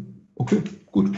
Dann haben wir noch ein bisschen was von ihm. Vielleicht Ähm, beendet er seine Karriere ja bei uns. Ja, vielleicht Das, geht er äh, nochmal nach China. Ja, ein bisschen nochmal absahen. Wäre doch schön. Ähm, gut, also wollen wir Kalu damit abgehandelt haben, ja? Also eine, eine Saison der Stagnation oder sogar eher Richtung Rückschritt, Ja. wenn wir so Ja. resümieren. Na gut. Ähm, ich, ich wollte nur sagen, besonders in den Spielen gegen große Gegner war er natürlich der Knaller. Also, was der Ja. gegen Dort, was er gegen Dortmund und Bayern gespielt hat, war ja wohl. Hat auch so seine, seine Kragenweite, ne? Vielleicht fühlt er sich da auch einfach wohler. Ich habe keine Ahnung. Also es kann halt echt sein, ne? Also Das, das. andere ist unter seiner Würde. Naja, weiß nicht, aber so unterbewusst kann das ja schon passieren, dass du da Ja, dann ja. halt so ein bisschen denkst, naja, mein Gott, Augsburg. Ey, die haben wir echt auf dem Kicker heute. Das geht eigentlich nicht. Ja. Also, so wie sonst. Verdienter Erstligist, verdienter Erstligist. Wir hatten das jetzt Ja. letztens gesagt, irgendwie, ich glaube, hier bei Reingemacht, die haben ja jetzt hier 200. Folge irgendwie aufgenommen und da haben die das auch, da haben die auch mal Augsburg irgendwie so äh, auf dem Kicker gehabt, aber haben dann auch gesagt, naja, wie lange sind die schon in der Bundesliga? Das sind schon ein paar Jährchen, ja? Fünf also- Jahre? Hm, Ich glaube länger. Fünf, sechs Ja, Jahre? die, die sind, die, na, warte mal, die sind 2011 mit uns aufgestiegen. Dann sechs Jahre. Ja. Ja, also Ja, auch schon eine Weile. das. Ja, das ist so ein bisschen wie, seit, äh, wie, wie Sandhausen in der zweiten Liga, die auch immer als Exemplar dienen müssen, aber eigentlich auch geniale Arbeit abliefern für ihre Verhältnisse halt. Ja. Gut, ja, gut, wir kommen zu einem anderen Linksaußen. Naja, kann man wirklich viel drüber sagen. Es ist Sinan Kurt. Ich glaube, das können wir relativ kurz, das können wir relativ kurz machen. Ja. Äh, hatte einen Codeinsatz. Ähm, das war so klar. Ja. Äh, ja, da wurde er auf den Kotflügel eingewechselt gegen den HSV und ähm, da aber vier Minuten gespielt und es blieb auch bei den vier Minuten, denn äh, es hätte ja seine Rückrunde werden können. Äh, Kalu, Wintervorbereitung und das erste Spiel gegen Leverkusen nicht dabei gewesen wegen des Afrika Cups und da wollte er eigentlich genau reinstarten und verletzt sich im Winterla äh, Winterlager, äh, Winterlager? Winterarbeitslager. Mhm. Ähm, da verletzt er sich dann und fällt quasi die gesamte Rückrunde, ist er ja dann ausgefallen. Äh, sehr, sehr bitter. Ich hätte mir durchaus vorstellen können, dass er halt diese Chance dann für sich nutzen könnte, um zumindest ein bisschen Eigenwerbung zu machen. Das konnte er jetzt nicht. Und somit, wenn Duda Neuzugang Nummer 4 ist, ist Code Neuzugang Nummer 5 für die kommende Saison. Warum holen wir eigentlich noch Spieler? Ja, echt? Ja. Wir müssen einfach nur das Lazarett mal leer bekommen. Ja. Naja, klar.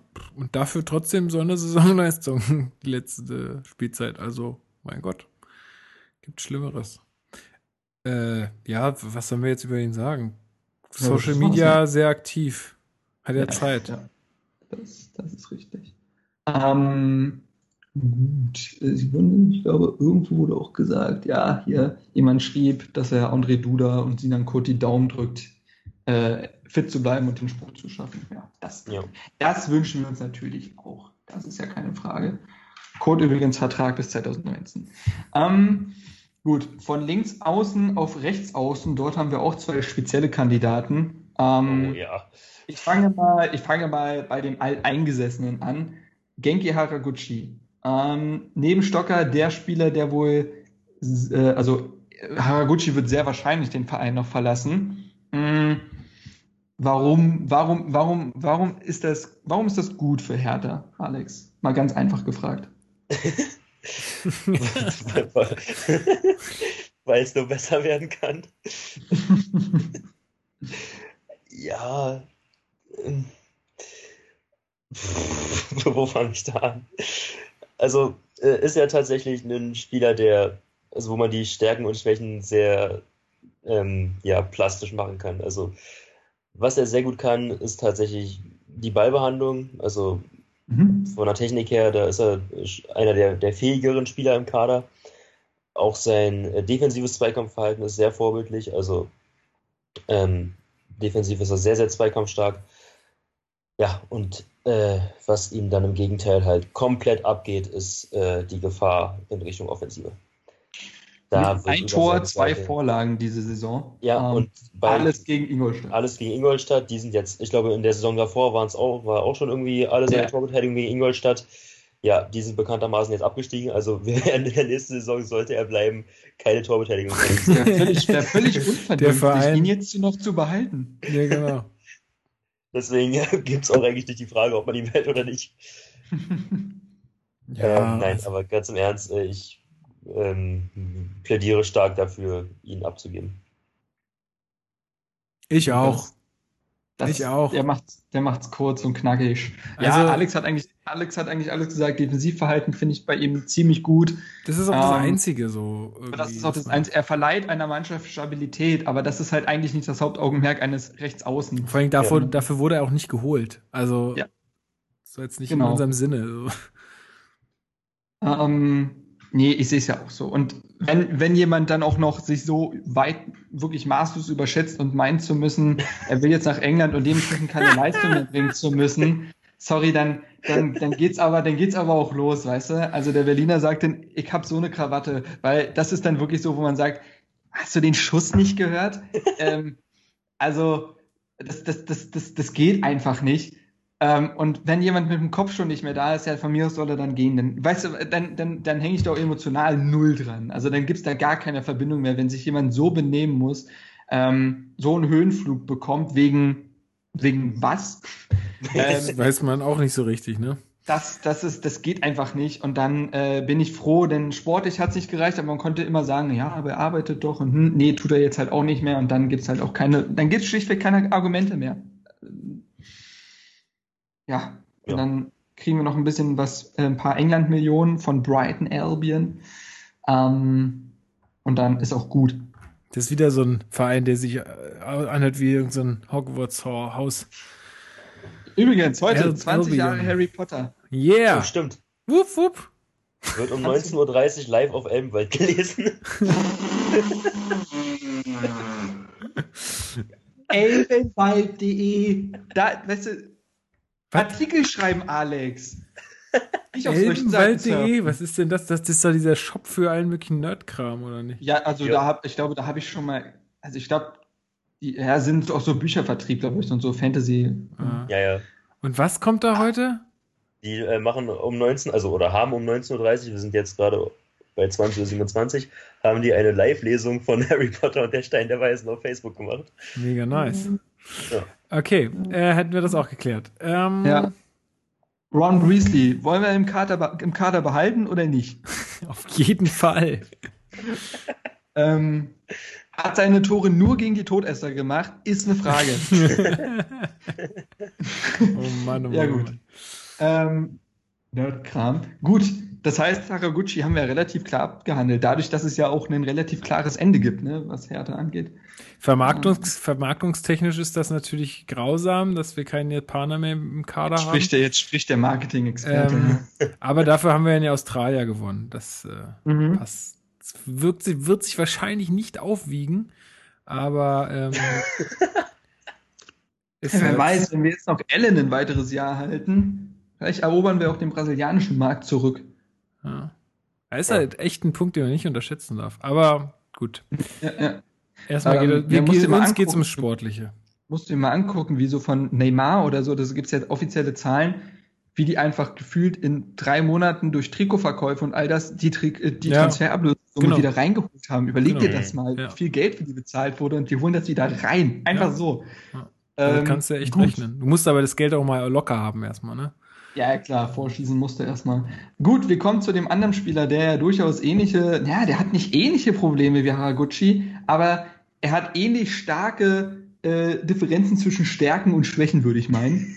Um es mal ganz äh, die, äh, ja, nett zu formulieren. Alexander Esswein kam vor dieser Saison für 2,5 Millionen vom FC Augsburg man muss sagen, der FC Augsburg, ich habe ja damals auch mit einer Augsburgerin, also der lieben Christel von Auf die Zöllbenuss, der FCA-Podcast dort, die war ja äh, diese Saison auch zu Gast bei uns. Mhm. Mit der habe ich auch gesprochen vor der äh, Saison über ihn und habe dem einen S1-Artikel darauf geschrieben. Sie wirkte nicht wirklich traurig, dass er gegangen ist. Mittlerweile kann ich durchaus Geld. verstehen, warum. Vor allem ähm, für das ähm, Geld. Also der ja gut, aber die haben auch fünf, naja gut, aber man muss sagen, die haben für fünf Millionen danach einen Jonathan Schmid geholt, der hat jetzt auch nicht eine Bombensaison gespielt. Gut, also, das mag ja äh, sein, aber. Ja, gut, aber Alexander Esswein ähm, ist gekommen und hat in, ich kann es dir sagen, in 29 Ligaspielen zwei Tore und drei Vorlagen gesammelt, was ja schon mal äh, quasi das Doppelte von Haraguchi ist. ähm, ja, also, wir können es ja mal kurz zusammenfassen. Stand 33 Mal im Kader, also nur gegen den, ich sehe es gerade, gegen Borussia Dortmund. Stand er nicht im Kader, okay. 15 Mal Startelf, 14 Mal eingewechselt und dementsprechend viermal nicht gespielt. Ähm, seinen großen Auftritt hatte er natürlich gegen Eintracht Frankfurt am fünften Spieltag, wurde eingewechselt zur Halbzeit und ein, hat ein geniales Tor und eine Vorlage beigesteuert. Ansonsten sein Distanztreffer gegen Wolfsburg ist natürlich zu erwähnen und er hat gegen Hoffenheim und Wolfsburg auch Vorlagen gegeben. Also die Vorlage gegen Wolfsburg war ja dann im Rückspiel, wo er die Flanke auf Ibiševićs Birne gelegt hat. Ja, die Vorlage ja. gegen Hoffenheim muss er nochmal besonders herausheben. Was war denn das nochmal? Das war das Ding, was er eigentlich aufs Tor so, bringen wollte. Ja, ja. Oh, so das war übel daneben tritt. Ja, aber sowas kann ja voll gut, weil im Hinspiel gegen Hamburg wollte er eine Ecke mit einem Außenriss außerhalb des Strafraums aufs Tor bringen. Also, nein, also der kam halt aus dem Strafraum raus, er stand da und wollte einen Distanzschuss mit dem Außenriss wagen, geht völlig daneben, Ball kommt ins Getummel und die Bischowitz staubt ab. Hm. Also, es ja, ist das, das Chaos, was er mit sich bringt. Das sagt auch schon viel über, über ihn als Spieler aus. Ähm, denn so wie Stocker ist auch Esswein so ein bisschen pures Chaos. Ähm, vor allen Dingen, er, kein Spieler schwebt, glaube ich, innerhalb von 90 Minuten so zwischen Licht und Schatten wie er. Also das ist halt wirklich der Knaller. Ähm, hat teilweise Dribblings und Aktionen, wo du sagst, hey, richtig gut. Ähm, also zum Beispiel gegen Leipzig, jetzt im äh, Leipzig gegen Leverkusen jetzt im letzten Spiel, da hat ja einmal jemand mit der Hacke so auseinandergenommen im Dribbling, wo ich dachte, was ist denn hier los? Ähm, aber gleichzeitig verstolpert er jede jeg, äh, jegliche einfachen Ballannahmen. Ähm, und was auch ganz schlimm bei ihm ist, ist halt seine Entscheidungsfindung. Er schießt, wenn er passen soll, und er passt, wenn er schießen soll. Und dadurch vertändelt er so viele Kontersituationen. Aber dann hat er wieder Tore wie gegen Frankfurt und Wolfsburg. Und deswegen ist es so schwer, ihn zu bewerten. Ist, ich stelle mal, ich stell mal jetzt die Frage, Lukas, ist Alex, ist, oh Gott, Alex, ja. Alex, nicht schlecht. Ist Alexander Esswein ein Transferflop? Nee, würde ich nicht sagen. Also, ich sag mal, die Summe, die wir bezahlt haben, ich glaube, es waren 3,5 Millionen oder 4 Millionen? 2,5. 2,5.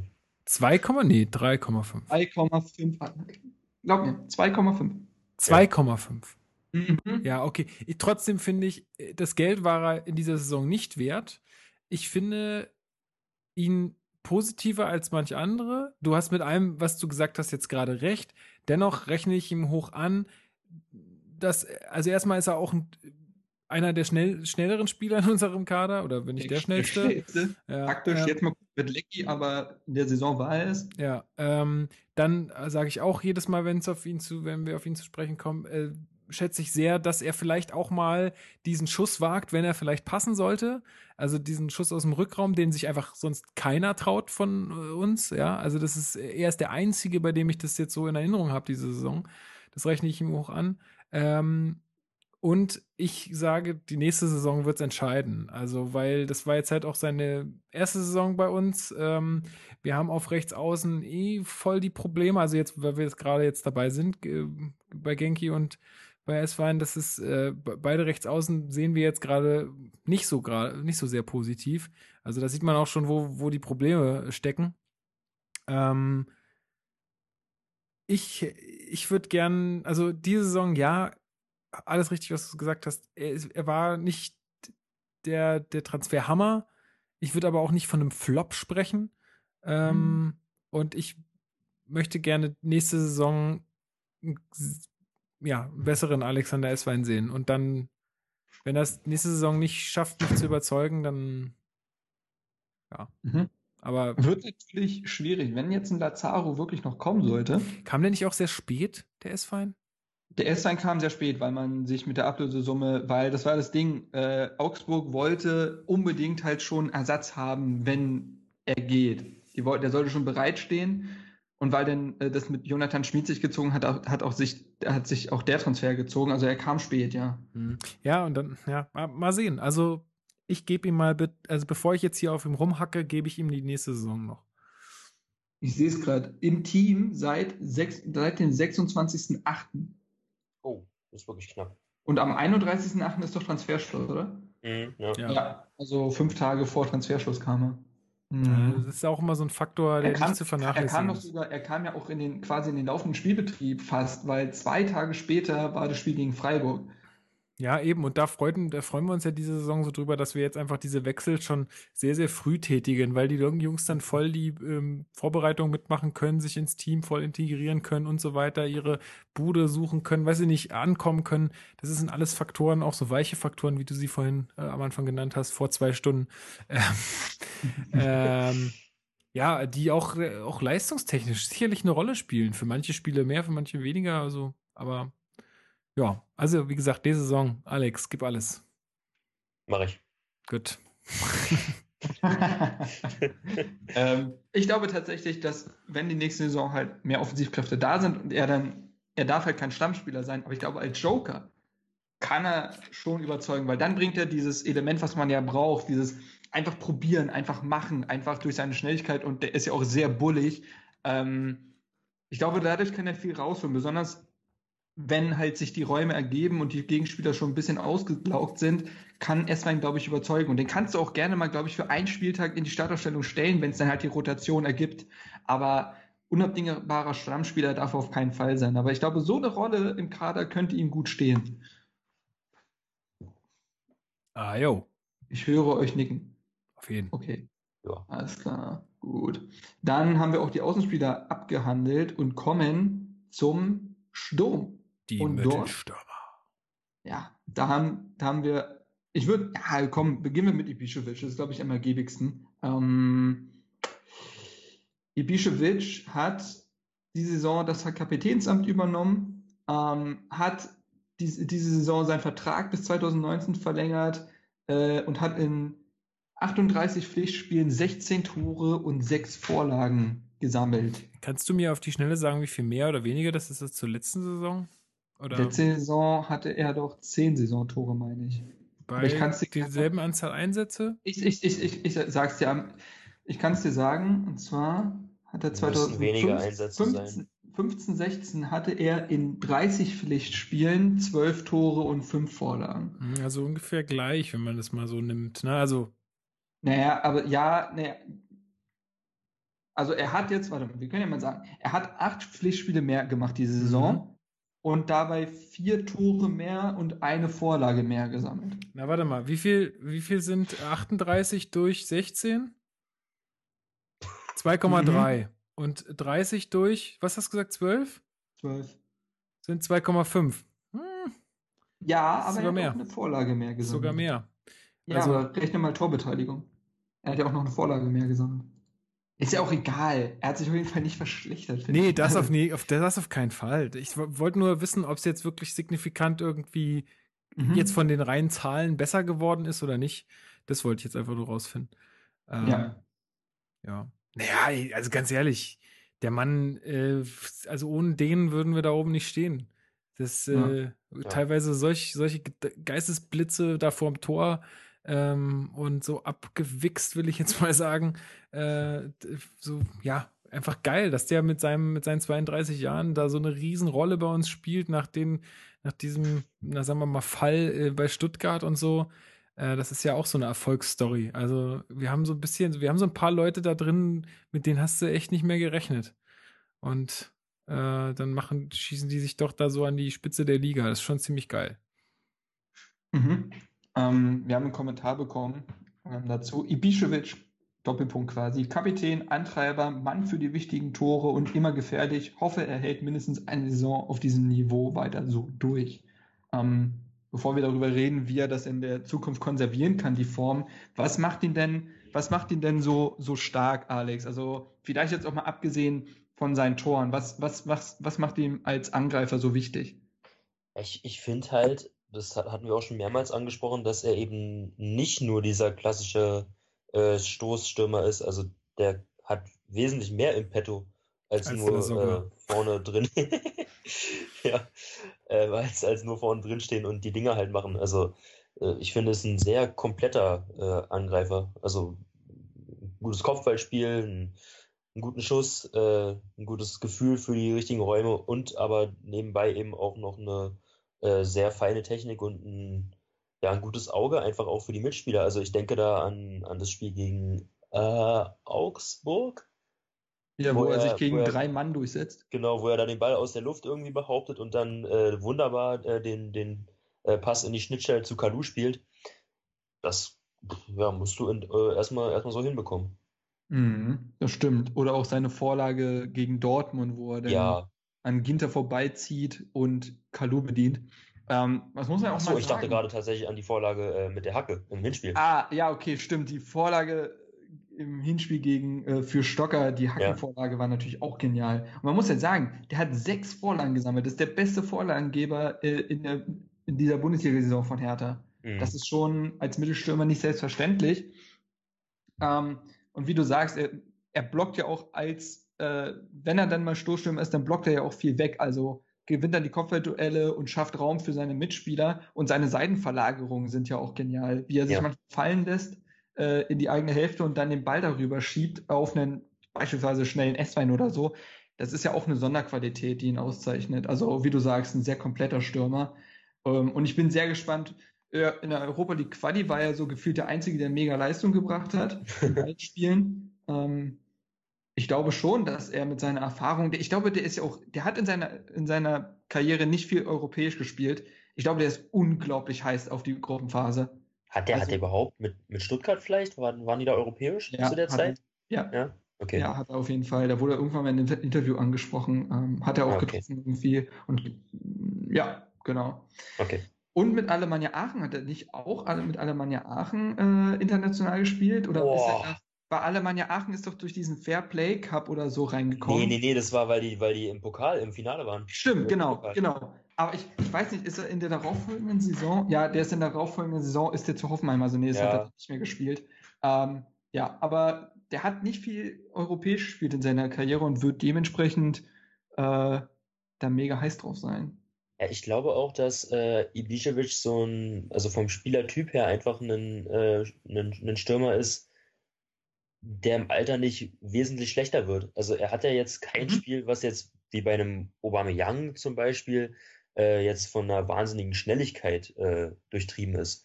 Also ich glaube, dass seine Spielart auch noch die nächsten Jahre funktionieren kann. Das stimmt allerdings, ja. Solche Stürmertypen gibt es ja immer wieder, die das halten. Be ja. Bestes Beispiel, finde ich, ist dieser Adoris von Atletico Bilbao. Ja, ja. Der 30 äh, nochmal in die Nationalmannschaft kommt und man sich denkt, was, was, was passiert da? Ähm, ja, das stimmt allerdings. Ja. Lukas, möchtest du noch was hinzufügen? Nee, bester Mann auf jeden Fall. Also, nee, kann ich jetzt nichts dazu, äh, dazu fügen. Ich hoffe, wie gesagt, dass, dass er noch eine Saison so geil spielen kann und ich finde es ja. toll, auch wie er sich entwickelt hat, so äh, mit seinem Kapitänsamt. Hatten wir auch schon alles besprochen im Saisonrückblick und so. Aber hm. finde ich gut.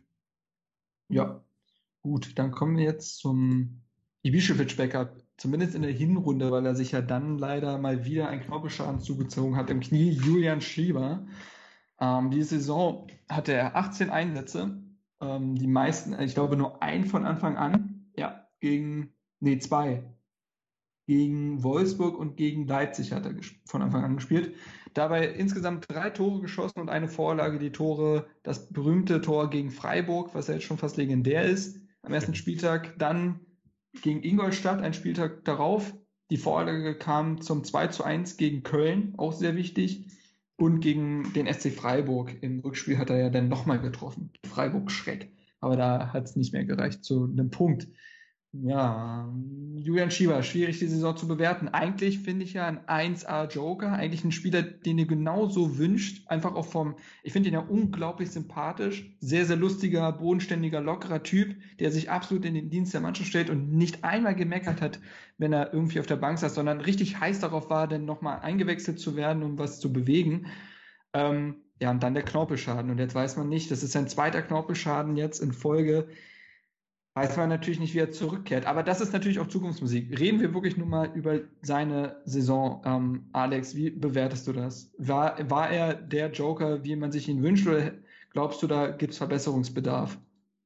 Nee, eigentlich hast du alles gesagt. Das ist eigentlich die, die Idealperson, ähm, wenn man äh, sich einen Joker sucht. Also einer, der keinen Stunk macht, der, ja, glaube ich, auch einschätzen kann, dass er an Ibišević nicht vorbeikommt ähm, und trotzdem nicht meckert und äh, vor allem aber trotzdem seine Leistung zeigt, wenn er dann eingewechselt wird. Also der ist ja wirklich einer, der bis ans äh, Limit geht, mhm. wenn er kommt, der, der alles gibt.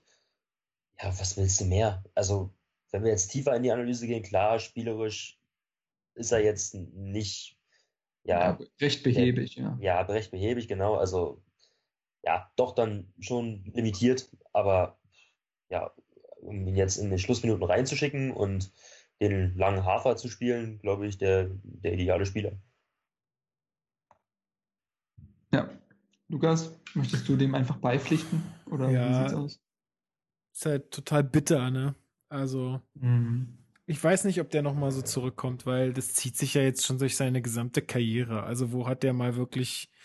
Also ja, das stimmt. Beim Club hat er, glaube ich, mal eine Zeit lang äh, hintereinander weggespielt äh, und getroffen. Da war der richtig gut. Aber äh, ansonsten, also ich kann mich nicht erinnern, dass der mal wirklich richtig lange. Also ich finde den Typen super sympathisch und ich finde den auch cool und äh, wie er war das, was ihr gesagt habt, äh, absolut richtig. Und wenn, dann wäre das für mich auch die super Lösung. Aber ey, ob der mit seinem Körper so klarkommt in der Bundesliga, ich, ich sehe es aktuell nicht.